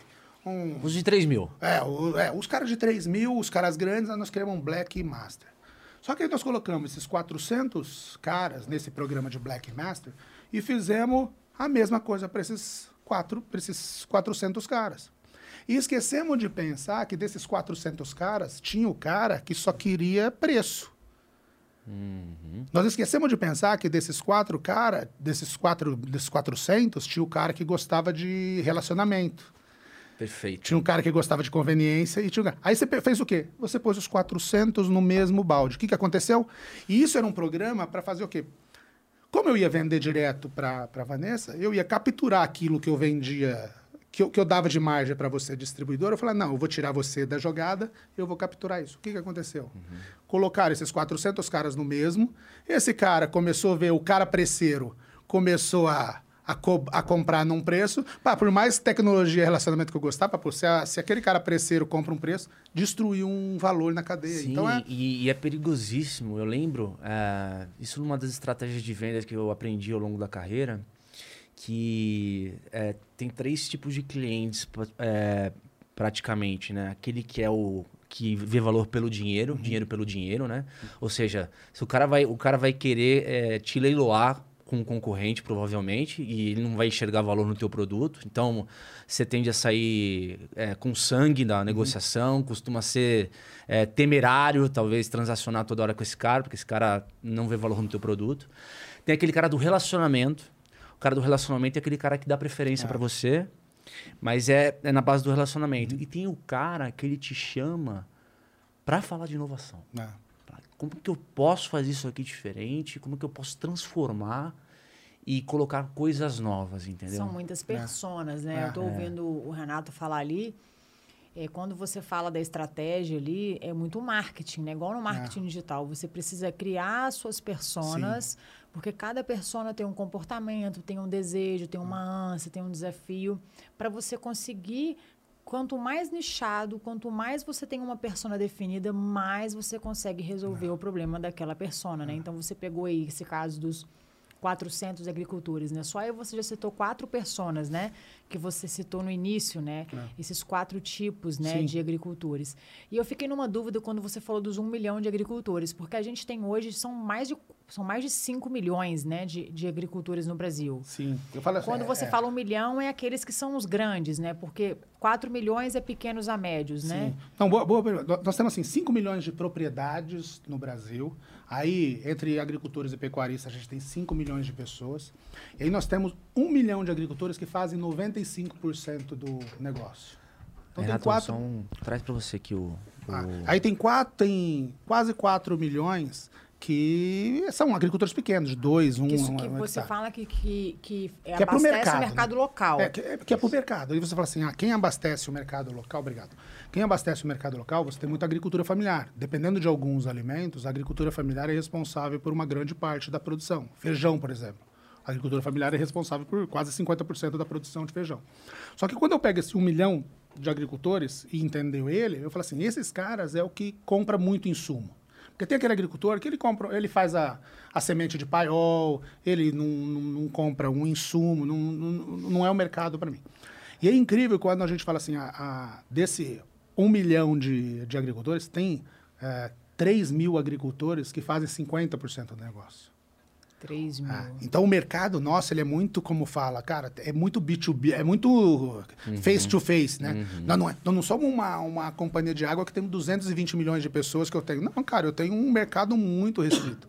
É um mercado as- pequeno que e faz às vezes- O mercado meio que conhece quem são os grandes. Conhece quem são os grandes. Ah. Então, esse grande, ele é paparicado por tudo. Aham. E aí você fala assim, você, você viu os três que você falou? Só tem um cara que estava na minha lista que não estava na sua. É o cara de conveniência. Por que, que o cara Ah, de tá. conveniência nós temos muito no nosso negócio? Nós temos no nosso negócio muito cara que é médico, que é dentista, que é empresário na cidade, e ele tem uma propriedade. Esse cara, o que, que acontece? Ele não está lá no dia a dia. A, a- agricultura não é a atividade principal dele. Uhum. Então ele é um cara que quer conveniência. Se um agrônomo, você imagina que eu falo assim, pô, eu te falei assim, eu posso falar mal do agrônomo. Nós, agrônomo, cara, nós somos, acho que assim, nós somos batalhador, nós somos Só que às vezes a gente é muito boi bravo, né? A gente até sai na segunda-feira de caminhonete e vai querendo bater em porteira de qualquer jeito, entrando no agricultor e falando: nós não fazemos planejamento, nós não fazemos uma- um roteiro de visita, nós não é, ouvimos necessidade. Então, aquele cara que sabe fazer isso, ele está se sobressaindo. Como eu te disse. É, você tá me falando isso aí, eu tô lembrando da minha época de assistente técnico. Olha lá. né? Lá AT, Ó, AT, AT. Vanessa, mas eu fiz isso também. Hoje eu falo assim, cara, eu fiz isso. O agrônomo, ele, ele, ele, come- ele tem que começar a pensar como um médico. Cara, você não vai no médico, bate a porta lá e fala, ah, trata meu... Cara, você tem que marcar e quanto... Você tem que marcar ainda e, e quanto melhor o médico, o tempo de, de espera é maior. Agrono, nos- nós, agrônomos, está acontecendo a mesma coisa. Eu te falei, o, o agricultor, ele recebia 30, 40 agrônomos. Ele parou de receber os 30 Mas como que 30 você vai cobrar a gestão do campo se você não faz a gestão corporativa? Na minha época de assistente técnico, as, as três frentes, as três oportunidades que eu tive, eu sempre tive gestores que me cobravam, tem que vir, e tem que ir para o campo o dia inteiro. Eu já pensava diferente. Eu já gostava de tirar um dia na semana para fazer planejamento, para eu entrar em contato pelo WhatsApp, para eu ligar, para saber se eu podia ir visitar, porque tudo é custo, né? Deslocamento, são longas distâncias e é o nosso tempo, pena né? que eu não te entrevistei, Vanessa. Você ia trabalhar comigo lá, porque é, é isso que nós temos que fazer. Mas o mercado cobra isso do campo, mas não faz É. isso, não faz o dever dentro de casa e quer cobrar isso do produtor, porque hoje um grande desafio é a falta de gestão É. e planejamento no campo, né? Mas o mercado ainda, eh, você como um grande gestor, né, e líder que já foi CEO, né, já passou por grandes empresas, qual que é essa sua visão aí para o mercado co- eh, corporativo, né? A gente está falando de muita modernidade, de muita tecnologia, mas e dentro das empresas? O que, que precisa avançar? O que, que precisa melhorar? Né? Onde ah, é o perfil de liderança? Né? Ah, Não, essa é uma boa pergunta, mas eu falo assim, tudo começa para mim com um planejamento, né? Eu falo assim, como eu posso saber que eu vou chegar em algum ponto se eu não sei por onde ir? Então a primeira coisa que eu tenho que fazer é um planejamento. Falo assim, quantos agricultores tem na minha carteira? Ah, desses 50 agro- ah, agricultores que tem na minha carteira, quem que são os, os, os, os é, 20% que faz 80% do meu negócio. Cara, esses caras eu tenho que zelar eles, eu tenho que fazer um planejamento de visita, eu tenho que fazer uma, uma rotina e esse cara tem que saber que eu tô lá. Os outros, eu falo assim, ó, tem um monte que eu tenho que começar a trazer, porque caso um desse fale, né, que não compre de mim esse ano, eu tenho que fazer. Isso é planejamento, é gestão. Aí você faz gestão de visita, você faz, você marca o, o horário com o cara, você vai lá e agrega alguma coisa, leva alguma coisa diferente, né, de tecnologia, porque senão ele vai te expulsar. A- a- aquela pergunta, eu falei assim, eu perguntava para o meu time, eu falava assim, e aí, nessa pandemia, o que, que o agricultor fez? Você está indo na propriedade dele ou só por WhatsApp? Cara, quem tivesse só no WhatsApp, eu falei assim, o agricultor demitiu esse cara, ele não percebeu ainda. Então, é, ninguém, ninguém aceita mais alguma pessoa que não leva conteúdo, que não leva tecnologia. Por isso que eu sempre falo, né? Um, um, um agricultor hoje, uma empresa, é, o agricultor tem, tem, tem coisas que ele escuta, que ele gosta de, de escutar, que ele para para escutar. É coisa diferente, é tecnologia. Então, se um cara que vende sementes, cara, o cara, geralmente, o cara tem que ser muito bom tecnicamente. Geralmente, o agricultor escuta, porque aquilo é a vida dele, é renovar material. Então, quantas empresas usam isso a seu favor? Quantas empresas usam esse conhecimento de semente para falar assim, cara, eu vou sentar com você, eu vou começar da semente, mas depois vamos começar a fazer outras coisas? Então falta um pouco disso para mim. E aí você fala assim, ah, falta líderes ver isso? Eu acho que falta também, Vanessa. Talvez, às vezes, né, eu- Ah, eu faço meia culpa aqui. Eu corri a minha vida inteira atrás do rabo, né? Agrônomo, nó- nó- nós saímos do dia 1 de janeiro até o dia 31 de dezembro querendo fazer faturamento, faturamento, venda, venda. E aí acaba 31 de dezembro, você faz, você sai de novo. Então você entra num círculo que você às vezes esquece de pensar. Esquece de pensar no perfil do agricultor, esquece de pensar o que, que você pode levar para ele, esquece de pensar o que você pode fazer planejamento, você escutar. Então, tem, tem, tem, tem. Mas as empresas que estão fazendo isso bem feito estão crescendo. Né? Então a gente vê, vê isso. Você acha que o ESG, a sustentabilidade, esses processos são a base dessas empresas que estão se destacando, que estão fazendo do jeito certo? Eu acho que o ESG ele tem que pensar assim, cara, ele tem que fazer as coisas sustentáveis. Né? Ele tem que começar a pensar socialmente. Infelizmente, isso daí nós não podemos nos esconder também, que às vezes muitos trabalhadores eram maltratados na, na propriedade. Né? Você teve casos de, de, de trabalho escravo, de assédio, de muitas coisas. Cara, nós vamos ter que pensar nisso. E tudo isso vai ser ajudado pela governança. Então você já vê empresas do agronegócio listada na bolsa, que já te dá um modelo, né? Pô, quando eu vejo uma. Pô, se eu sou agricultor. Uma SLC. É, se eu- então, de- eu falo assim, se eu sou agricultor, cara, quem que vai servir para mim de referência? Cara, é SLC. Os dados estão lá, estão abertos. Eu posso aprender com aquilo de uma maneira que ninguém nunca me ensinou. Eu posso saber quanto que é o custo por hectare deles, eu, sei- eu posso saber quanto que ele está produzindo, eu, eu posso saber o que, que ele está fazendo em termos de, de sustentabilidade, eu posso faz- saber o que, que ele está fazendo em termos de, de ajuda para o colaborador. Cara, hoje eu falo assim, eu convido qualquer um para ir nesses grandes grupos, nessas grandes fazendas, vai olhar a condição de trabalho que esses caras dão para eles. Cara, é coisa de, de, de outro mundo. Né? E às vezes a gente tem, é, por, uma, por um ser um país burocrático, o cara vai lá, olha coisas que ele não olha na cidade. Então, às vezes tem um aproveitamento muito grande. É, mas mas eu- hoje o agricultor, o agricultor cuida muito disso, cara. Eu vejo muito isso. É, eu as- confesso que sou um leigo, mas às vezes eu tenho, pelo fato da, do agronegócio ter uma grande relevância na economia brasileira, eu tendo a pensar, por um lado, que há muita maturidade no conhecimento, ah, por exemplo, das ferramentas de gestão agrícola. Mas, por outro lado, eu vejo que há um espaço gigantesco também de pessoas que precisam de ajuda Sim. né? Então, eu não sei se você percebe isso no dia a dia, se há mercado, por exemplo, para consultoria. E eu queria que você comentasse também a diferença de geografia. O, o agricultor do sul do Brasil, do Rio Grande do Sul, ele tem um comportamento diferente do agricultor do Paraná, que tem diferença. É, como, que é, é, como é que são os perfis, por exemplo, do agricultor do Centro-Oeste? Como é que funciona? É muito legal. Eu sempre, eu sempre digo, né? A gente tem é, quatro Brasis agrícolas, né? No- eu sempre separo em quatro Brasis. é. tem o agricultor do Cerrado, né? Que a gente fala tem mais ou menos 25 mil agricultores lá, que plantio é soja, milho, algodão. Caras com média de 3 mil hectares. Nós temos o Brasil do Sul, que aí já são 250 mil agricultores, com módulo médio aí de 50 hectares. E você tem o Brasil do, da costa, né? que é o cara que planta café, vegetais, que aí nós temos mais de 600 mil agricultores aí que, que tem de, de todas. E tem o Brasil da cana-de-açúcar, que é um, que é um, um, um outro negócio lá que é diferente. Aí você vê, nesses é, Brasis, tem, já, já começa a diferença por acesso. Por que, que o agricultor do sul gosta de cooperativa? Cooperativa são os canais mais fáceis. Porque esse agricultor do sul que é menor, ele, ele quer uma assistência técnica mais fácil, ele, ele gosta de tradição, ele gosta de marca, né? ele gosta de... Se sente suportado, Ele se né? sente suportado pela Exato. cooperativa. Então ele tem, e até pela tradi- tradição dele de estar mais perto de comunidade, ele ficou mais cooperativista. Uhum. Quando você vai no Cerrado, o Cerrado geralmente é aquele cara que saiu do Sul e foi para o Cerrado. Uhum. Só que esse cara ele teve que ficar individualizado, porque ele foi sozinho, ninguém deu apoio para ele. Não estava a cooperativa lá respaldando. E esse cara começou a crescer e começou a ter uma outra é, pensamento.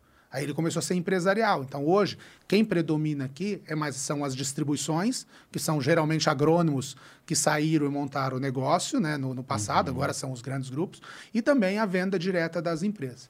Quando você vai nesse Brasil da costa aqui, é uma miscelânea. Então você tem um Nordeste, que é uma característica, você tem o Rio de Janeiro, que é um cinturão verde preocupado. Então você tem que conhecer muito isso. E a cana-de-açúcar é muito mais empresarial as coisas, né? Então, e eu falo assim, é, tem muita diferença de comportamento. Eu, Comportamento de compra e de, de relacionamento É, também, né? Legal essa É. pergunta. Eu falo assim, eu trabalhei, eu, eu, eu sempre brinco, né? Que às vezes a gente complica estratégias, né? A gente, pô, mas na estratégia, cara, você tem que escolher o seu caminho. Eu trabalhei numa empresa que o forte dela era inovação de produto. Eu trabalhei numa empresa que o forte dela era intimidade com o cliente.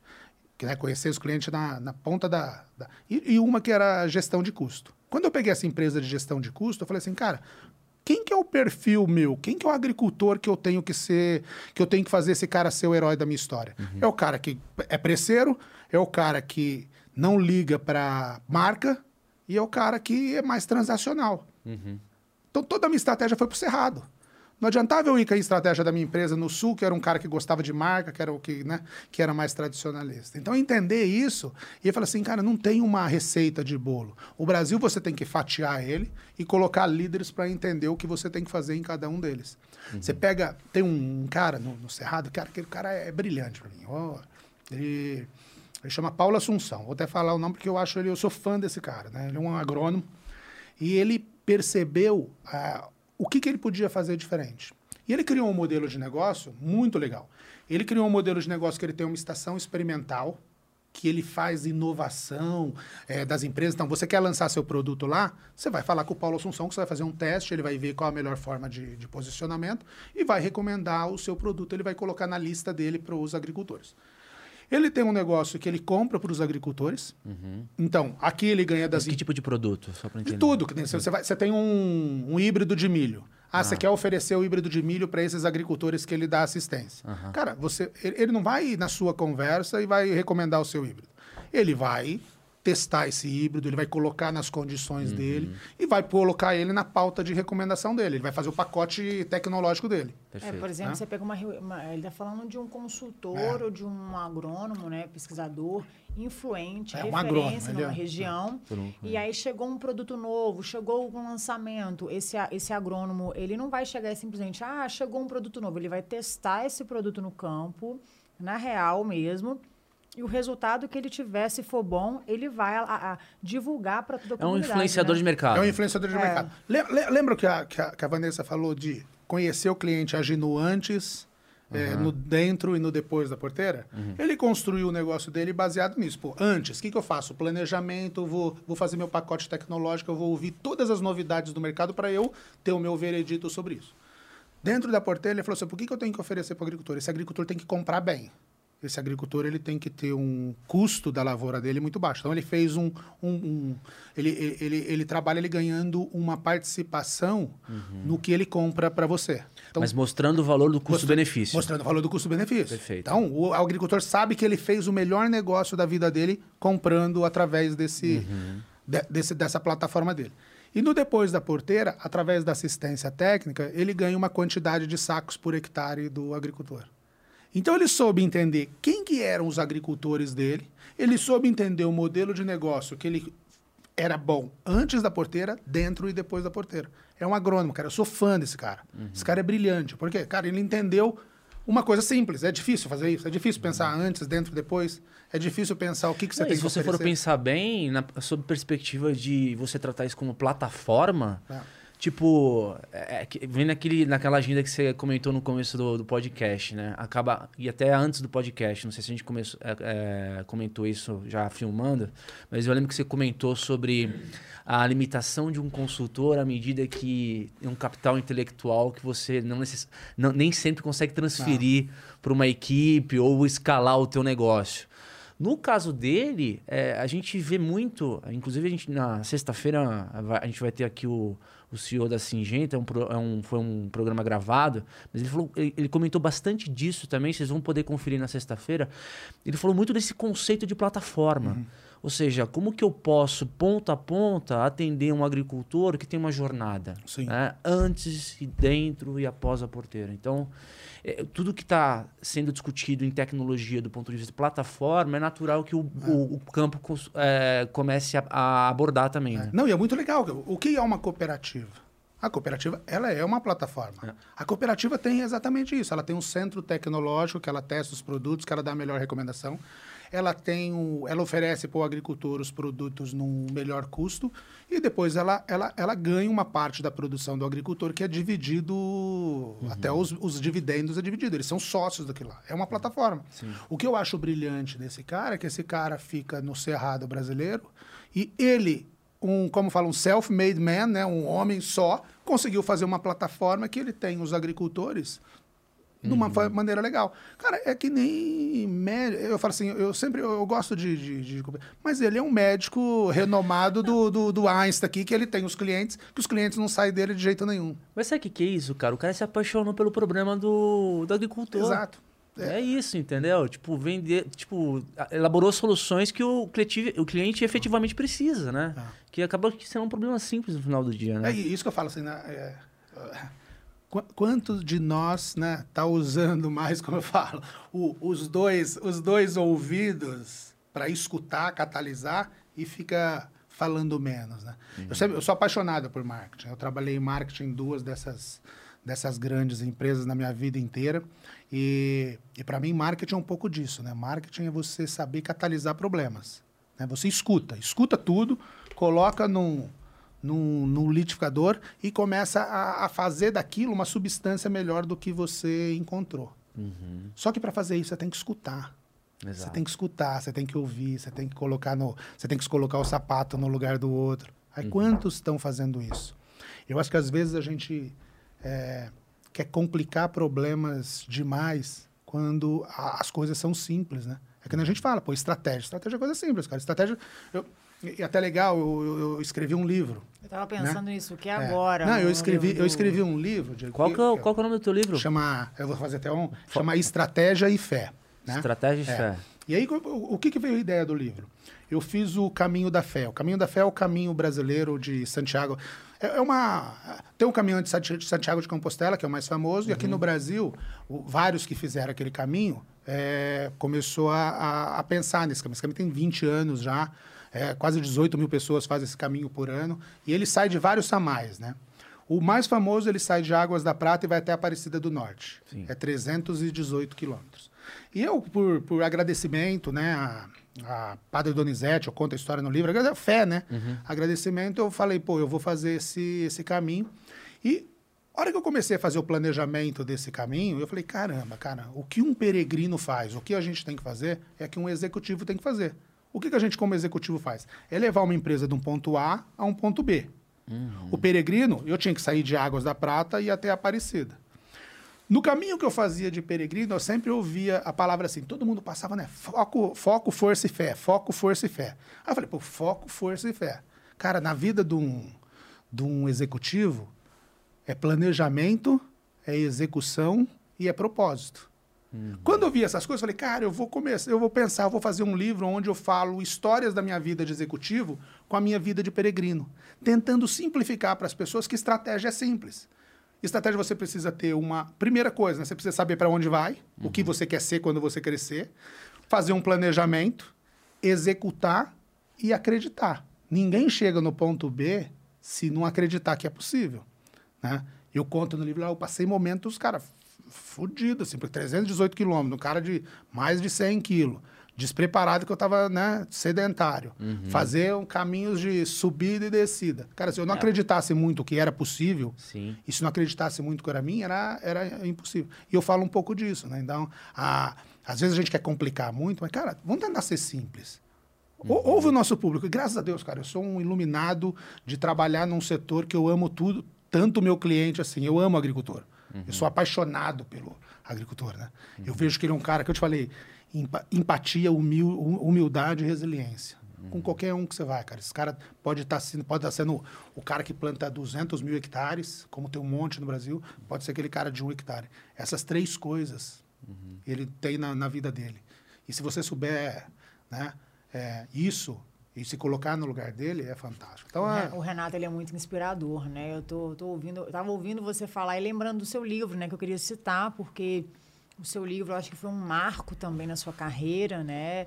de, de, de diferentes aspectos. E eu tenho comentado aqui essa semana que eu estou numa fase de planejamento, de carreira, e as pessoas não entendem quando eu falo que eu estou me planejando, né? É, esse, eu, ontem mesmo eu estava numa rap né, com o pessoal da empresa e falei, gente, eu estou planejando a minha carreira.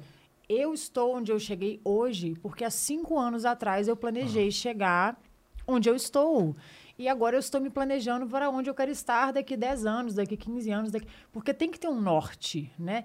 E a dificuldade que as pessoas têm de entender que a gente está se planejando, pensando no futuro, para onde eu vou, o que eu quero, né? E isso é muito viver o presente, mas assim, é, é, com, com sabedoria, né? Com coragem, com fé, que é muito do que você passou, né? No, no seu livro, né? Uhum. E falando um pouco dessa questão de planejamento, né? Que sempre quando eu falo na palavra, palavra planejamento, me remete à carreira, né? Você hoje, Renato Serafim, na sua, todos esses 25 anos né, de carreira aí, qual que foi o seu, o que foi o grande marco para você assim, né, no seu movimento? É, foi é agora? Você está se descobrindo de uma, um formato diferente agora? Ou foi o início? Foi o meio? O que, que mais marcou para você assim de aprendizagem, de construção? Ô, vamos, vamos deixar o caramelo para depois. Vamos anunciar o nosso emblema, galera. Ah. Vamos deixar a parte boa para depois. Essa pergunta foi maravilhosa. Então a gente tem que deixar o o, o caramelinho da discussão Bom para a parte final, entendeu? Oh, olha. olha aí. Qual que é o código do emblema, Bia? Agronegócio, galera. Resgate agora em critiquepodcast.com.br. Você tem 24 horas para resgatar grátis, free esse emblema. E se você não tiver as 24 horas, você vai comprar de quem resgatou. Então, esse é, essa é uma forma de a gente poder. Pô, legal. É, fazer uma marca. Todo, fazer, uma, vai ser, uma homenagem. Vai ser, a minha, vai ser a minha marca também agora. Hein? É uma, é uma homenagem aos nossos convidados aí e os nossos artistas que estão engajados com a nossa. Com a nossa muito legal, ficou parecido pra caramba. Hein? É. Puta, é artista mesmo. muito legal. Legal. Mas, cara, a pergunta é muito boa. Vamos lá. Pô, é, essa, essa é, um, é uma pergunta legal e difícil, né? Eu falo assim, meu, meu, pique, meu pique point de carreira, eu queria ser diretor de marketing. Né? Eu queria ser diretor de marketing exatamente por isso, né? Porque queria se entender, escutar, catalisar. E quando eu cheguei a ser diretor de marketing, eu comecei minha carreira na, na Singenta. Passei 17 uhum. anos na Singenta. E, e, e, na Singenta eu não cheguei a diretor de marketing. Eu fui diretor de novos negócios, apareceu uma oportunidade para ser diretor de vendas. Uhum. E eu falei assim, cara, eu tenho que ir. Você já foi, eu, já tinha, eu nunca tinha sido vendedor na vida. Né? E eu, eu, lembrei muito da frase do. Acho que do cara da Virgem, né? do, Richard, do, do, do Richard Branson. Ele fala assim: se te oferecerem uma oportunidade maravilhosa e você não sabe é, fazer, fala vai e depois faz. Foi exatamente isso. Eu nunca tinha sido vendedor, eu tinha sido começado departamento técnico, marketing, mas nunca tinha sido vendedor, né? E é legal, acho que você já foi vendedor, e quando eu fui vendedor, eu, eu, eu comecei a, a saber a diferença do mês de 30 dias para o mês de 31 dias, né? É. Para o vendedor faz diferença isso, né? Porque um dia a mais é, mara, é, é bater meta. E aí eu trabalhei dois anos e meio no Cerrado, a Bayern me convidou para ser diretor de marketing. Aí eu estava, dentro dos meus planos, eu tinha chegado no peak point, mas eu estava com 45 anos. Uhum. Falei, cara, e agora? Qual que é o meu ponto B, né? Aí eu falei, ah, acho que se fui diretor de marketing, o próximo ponto é ser CEO. No meio do caminho apareceu uma oportunidade para eu ser CEO da Alba, né? Era uma empresa de, de genérico, né? Era uma empresa... É, aqui no Brasil ela chamava Atanori Consagro. E aí o, o CEO global veio e falou assim, cara, o que, que você acha, né? Eu falei, pô, eu acho um desafio muito legal, mas a primeira coisa que a gente tem que fazer é mudar o nome da empresa. A Tanori Consagro são empresas que o agricultor é, percebe como um produto de má qualidade, o agricultor não se identifica com ele. Ele perguntou para mim assim: o que, que você sugeriria? Falei, eu sugeriria usar o nome do fundador, que chama Denis Alba. A empresa ela era a Tanor na Argentina, a Agristar no México, é, não, não tinha esse nome, né?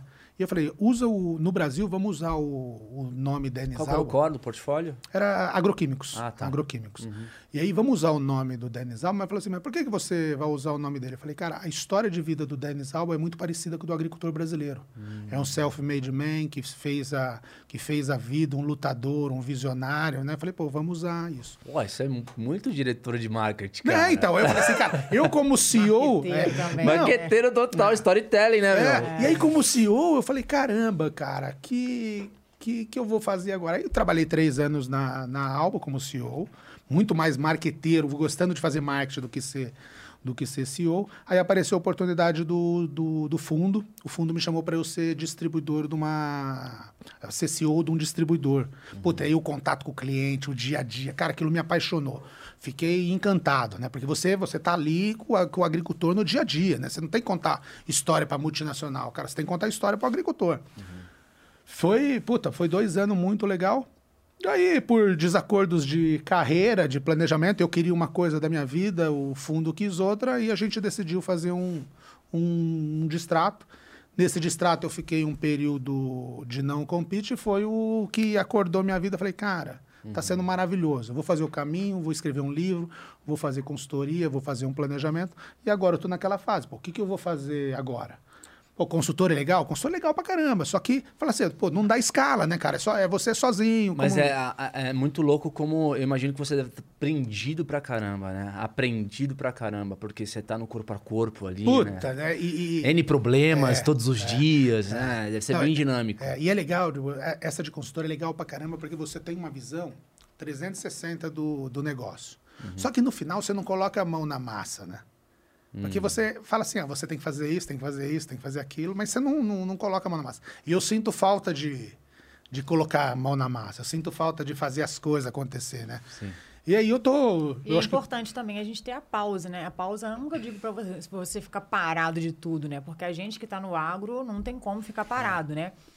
Eu, eu, eu, eu assim, é, esse, esse momento que você tirou, né, pós-corporativo, de focar em você, na sua espiritualidade, é, no seu planejamento, né? É, eu, eu, eu tô me planejando para uma fase dessa na minha uhum. carreira logo perto, né? Eu, eu tenho muita vontade de tirar um momento, assim, de, sei lá, seis meses, um ano, para ter tempo para pensar, para refletir, porque às vezes a gente fica só no doing, no fazendo, no fazendo, no fazendo. Você não respira, né? Você não revigora suas energias, o emocional, fica aquela. Né? Então, assim, eu acho que é importante, né? Você, você acha que esse momento que você tirou, você gostaria de ter tirado ele ah. lá atrás também? Fez diferença? É, é, é, difícil a gente falar. Ou você vai tem, no não, embalo mesmo? É difícil tá a gente falar se tem o um momento certo. Mas no final, que você fala, você fica puto, né, cara? Porque você quer uma coisa, o, o fundo queria outra. Não, pô, eu falei, caramba, né? Sacanagem. Eu, eu me senti meio. Mas foi positivo. Ruim. Mas né? no final foi um presente que eles me deram. Hoje, você fala assim, pô, eu tenho meus pontos B agora? Eu tenho meus pontos B. Só que o grande recado que eu dou para todo mundo aqui, cara, eu corri a minha vida inteira para chegar no meu ponto B e eu esqueci de trazer as pessoas que eu amo junto comigo. Uhum. Quando eu fui ver, eu estava em cima da montanha sozinho e tava minhas duas filhas que minha mulher que não acompanhou eu tá lá em cima. Por quê, cara? Eu fui numa velocidade que eu esqueci de conversar tal. Uhum. E o que eu quero fazer agora? Agora eu quero aproveitar a jornada. E nesse aproveitar a jornada, eu quero estar tá todo mundo junto e quero estar tá gostando do que. fazendo o que gosta. O negócio legal da, da, da do, do, caminho, né? Que é, a, o caminho da, da, da, fé, ele é assim: é subidas e descidas e subidas e descidas. Pô, a Serra da Mantiqueira ali, cara, não tem. É, você sobe e desce.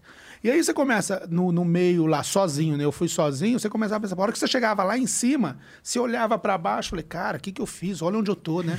O que que eu já, o que que eu conquistei já na minha vida, né? Eu nunca nos meus melhores sonhos eu achei que eu ia ser CEO, né? Eu achei, pô, achei, né? Eu cheguei, cheguei muito mais do que eu do que eu merecia e Deus me foi é muito bom comigo nisso.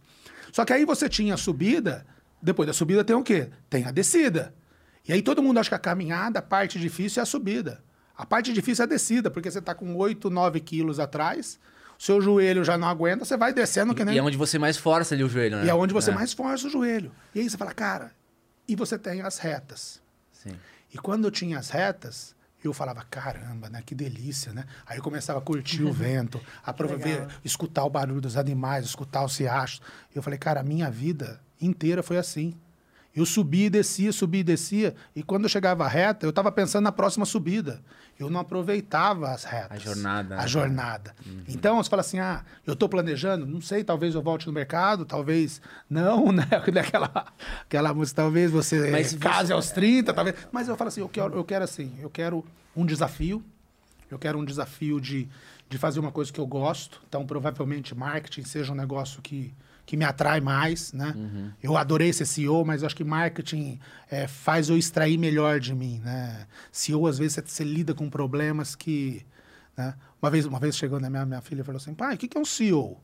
Ah, eu falei, filha, eu tô lá na, na, na empresa lá, ah, eu atendo o telefone, eu vejo como estão as pessoas, né? Eu cuido do horário das lojas. Ah, então o senhor é um ajudante geral? Eu falei, ah, é isso daí, filho. É. O CEO fãs, é um né? ajudante geral. Você não É um faz pau pra tudo. toda obra, É um né? pau pra toda, pra toda obra. Então você... E aí você fala, cara, agora eu quero assim, agora eu quero aproveitar. Eu quero, eu quero aproveitar a jornada, eu quero escutar o agricultor, quero fazer coisas diferentes, quero fazer coisas que nem estou fazendo aqui, né? Uhum. De defender o agro. Eu quero, eu falei assim, um dos, se você ler meu livro, meu propósito agora é simplificar a estratégia para as pessoas e ser um defensor do, do agricultor brasileiro. Cara, ah, o depoimento que você trouxe, ele é tão importante porque tem a ver com o que a gente de vez em quando fala aqui no Critique. É, as pessoas, principalmente quando são jovens, elas são muito preocupadas com o futuro no sentido minha carreira, né? E a gente esquece que a vida mostra pra gente um pouco de coisas diferentes todos os dias e que o ser humano é feito de momentos, né? Então, é, eu comecei pensando de uma forma e hoje eu penso completamente diferente. Então, se você tem a ambição de ser determinada pessoa ou um CEO que seja assim, pode ter certeza, você pode até ser CEO, mas com certeza a jornada você não vai imaginar, porque vai acontecer tanta coisa na sua vida que você pode simplesmente eh, deixar da ideia de ser CEO e você, tudo bem, você vai ser feliz, você vai ter uma carreira bem consolidada, mas não precisa ser um CEO. Como você pode sair da empresa, começar uma outra carreira. Então, a, a vida ela se apresenta todos os dias. E se você gosta de gente, a única certeza é que você vai viver ela. Você vai, só vai só ter certeza do que você vai passar quando você efetivamente estiver ali. Foi o que aconteceu com você, né? Você foi aproveitando os momentos da sua vida, ah, degustando de experiências diferentes, né? Sim. É, e, e- e assim, se você, você falar assim, ah, eu tô com 51 anos, o que que eu conselho para o jovem? Cara, você vai chegar. Se você tiver o propósito, se você tiver vontade, se você tiver fé, você vai chegar onde você quer. Só que você pode chegar onde você quer na dor ou no amor. A única coisa que eu posso falar para as pessoas é: tenta fazer no amor, tenta fazer o que gosta, né? Tenta, tenta aproveitar a jornada. Porque para mim, eu acho, é, às vezes foi, foi muito dolorosa. E eu olhando, né, quando eu olhava para trás, eu falei, pô, será que podia, eu não podia ter feito melhor, né? Às vezes, e, e é legal isso aqui, é um negócio, né? Eu falo assim, o maior inimigo nosso é nós mesmos. E o caminho da fé me ensinou isso. Uhum. Por quê? Porque quem que te, te sabota não é o seu vizinho, não é o seu competidor. Quem te sabota é você. Se você tá com, se você não está com vontade de acordar, se você está cansado, se você não acredita, se você está querendo desistir, é lá dentro que você É faz. mente. É sua mente. Então, se você acredita, você vai conseguir fazer. Só que quando essa mente está te batendo, você tem que começar a distrair dela. né? Então, qual que é a melhor maneira de você distrair? É você aproveitar. É você curtir uma boa música, você curtir a família, você descansar com a família, para você se renovar para ir para a próxima subida e para a É, próxima e que descida. eu percebo também que você está numa fase assim de compartilhar e de viver muita leveza, né? Que é o Ah. que, que- hoje num pós-pandemia é o que está faltando, né? A leveza, a tranquilidade, o minimalismo, Uhum. né? Da gente é, gastar menos, viver com menos e focar mais em propósito, né? Que hoje você está falando, ah, eu, hoje um cargo né, na área de marketing muito me, me agrada por causa do seu propósito, né? Que é o que está dentro de você, é o que te faz, assim, é, se conectar com você mesmo, né? Eu, eu sou apaixonada pelo marketing justamente por causa disso, porque para mim o marketing, ele é propósito. A primeira coisa numa estratégia é propósito. Pode ser a estratégia Sim. que for. Ela tem propósito, então é marketing. Ah. Na minha cabeça é isso, né? E o que eu sinto dessa, dessa nossa conversa aqui hoje, essa, essa leveza, essa, esse momento, assim, de, de reflexão, né? De, de... Isso é fantástico, né, Renato? É, e eu me identifico muito eh, quando você traz um depoimento desse, porque eu sou testemunha viva de que esse ano eu estou muito mais espiritualizado do que o ano passado. Ah, Pelas experiências que eu carreguei, eh, de dificuldades que eu tive no ano passado. E é impressionante como é, você, de um ano para o outro, de um momento de outro, é, de uma experiência que você vive, você é capaz de começar a enxergar a vida de uma outra forma. Ah. E isso envolve carreira, envolve é, como que a tua carreira vai influenciar na construção da tua família. Né? Muita gente, infelizmente, não consegue dosar hoje. Né? Então, eu costumo falar o seguinte: saúde, família e trabalho. Não inverta a ordem. Ah, né? Então, é, do teu lado, com essa bagagem que você criou, o que, que você fa falaria para o jovem Renato que começou no agro lá, como agrônomo de Jaboticabal, Uau. na Unesp? Então, o que, que, você, que, que você falaria para esse jovem aí com, com a bagagem que você criou hoje? Ah, eu, eu falo assim, é, o, que, eu- o que eu falaria para ele é, é, tenha mais paciência, né, não queira as coisas de um dia para o outro. Você não planta uma soja e no outro dia já colhe. Você planta uma soja, você tem que esperar o ciclo natural dela para você colher ela. Se você plantar soja, você vai colher soja. Né? Você não, não espera plantar soja e vai colher milho. Então, para tudo isso. Acredite no propósito, acredite no que você possa fazer. Mas, cara, é, não se auto-sabote, né? Não se queira, não queira apressar o Não tempo. se cobre demais. Não se cobre demais além do que você pode dar. Porque, às vezes, você está até bem, mas às vezes eu acho que você não está tendo é, a sapiência de escutar o que está acontecendo. Né? Quando eu falo assim de, de escutar, é muito isso, né? Fala assim, eu podia estar bem pra caramba, podia estar como CEO, mas, cara, eu deixei um monte de amigo para trás, deixei amigo de infância, deixei amigo de faculdade, quase deixei a família para trás, quase deixei minhas filhas, porque eu quase não via elas crescer. A pandemia me, né, fez eu... E, no final a pandemia foi assim, foi um presente, porque eu tinha que ver minha, minhas filhas todo dia, eu não podia nem dar uma fugidinha para a hora que a hora que elas as três brigassem, eu saí, né? Tá eu tenho, tudo ali, né? a tua senhora e mulher, quando briga, parece que elas.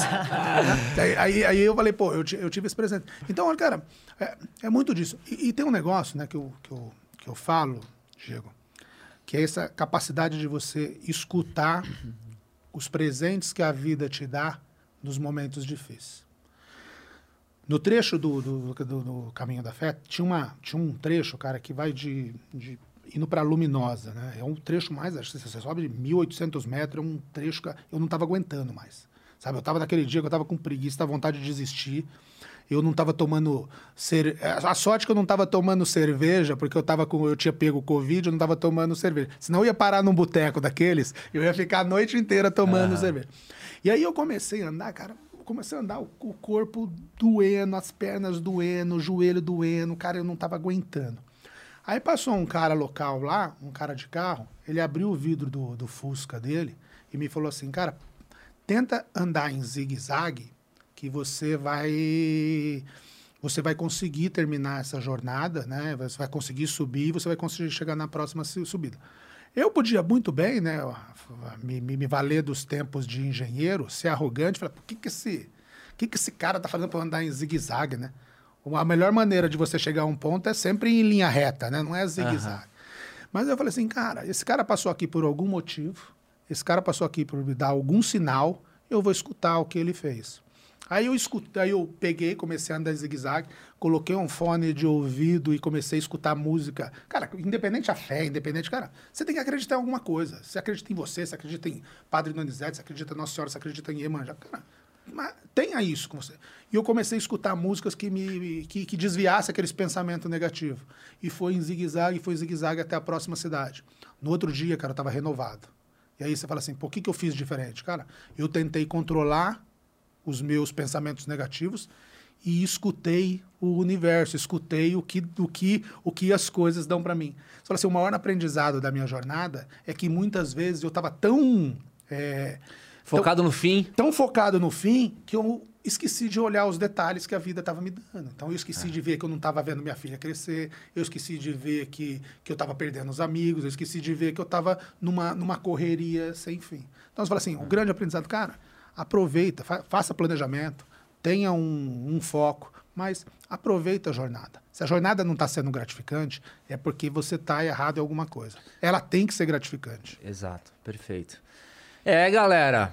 Puta depoimento, né? E aí, Ivan? Gostou Nossa, não? adorei. Amei Além da aula gratuita, aqui um, um baita de uma lição de vida, galera.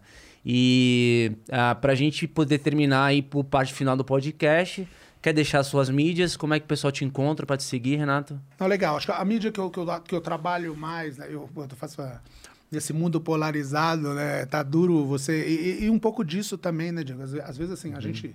A gente na, na- a gente emite opinião e as pessoas não estão ouvindo a opinião dos outros, né? Ele tem uma opinião formada, ele não discuta seu ponto de vista, não. Tá difícil isso. Aí eu, eu, eu foco muito no LinkedIn com conteúdo, né? Então, o Renato Serafim é meu LinkedIn, Renato César Serafim é o Instagram.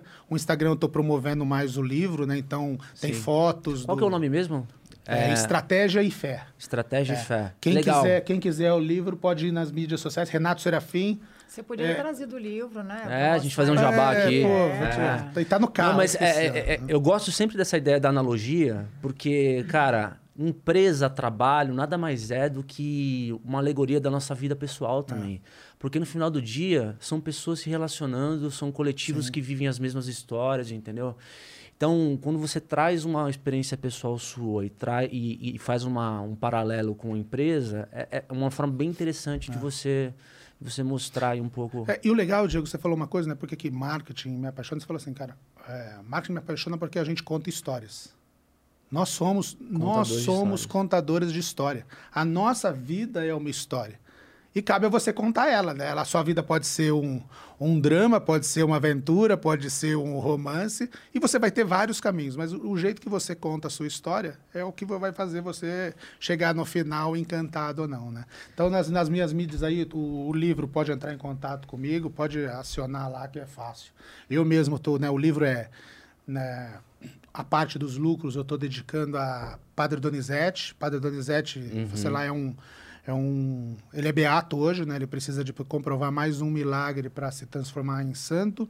E tem uma, uma, uma associação que ajudando, né, a reunir os documentos para para mandar para o Vaticano para fazer isso. Então a, a parte dos lucros está sendo para Agora, a pergunta que não quer calar. Você chegou lá no fim? Chegou lá em Aparecida? cheguei em Aparecida. Ah. E Diego, é, é legal isso. Né? Por isso que eu te falo assim. Pronto, aí chegou no fim, tá Não, vendo? E depois, não, e eu falo assim, assim é a nossa vida. Só que o que você fala assim, no seu planejamento você vai ser sempre o ponto B. Só que a hora que você chega no ponto B, o que, que você vai fazer de novo? Você tem que traçar outro ponto B.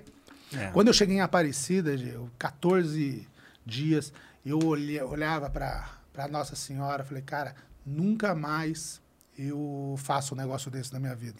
Nunca mais vou me privar, né? Vou fazer 14 dias me, me acabando comigo, me destruindo mentalmente, espiritualmente.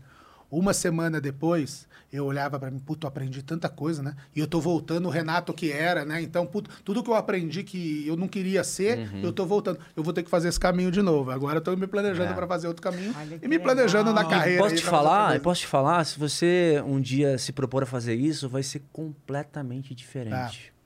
Porque o Renato da primeira vez não vai ser o Renato da segunda. Né? O que você aprendeu nessa tua jornada da primeira, talvez eh, te mostre novos ensinamentos que você vai ter na segunda jornada, entendeu?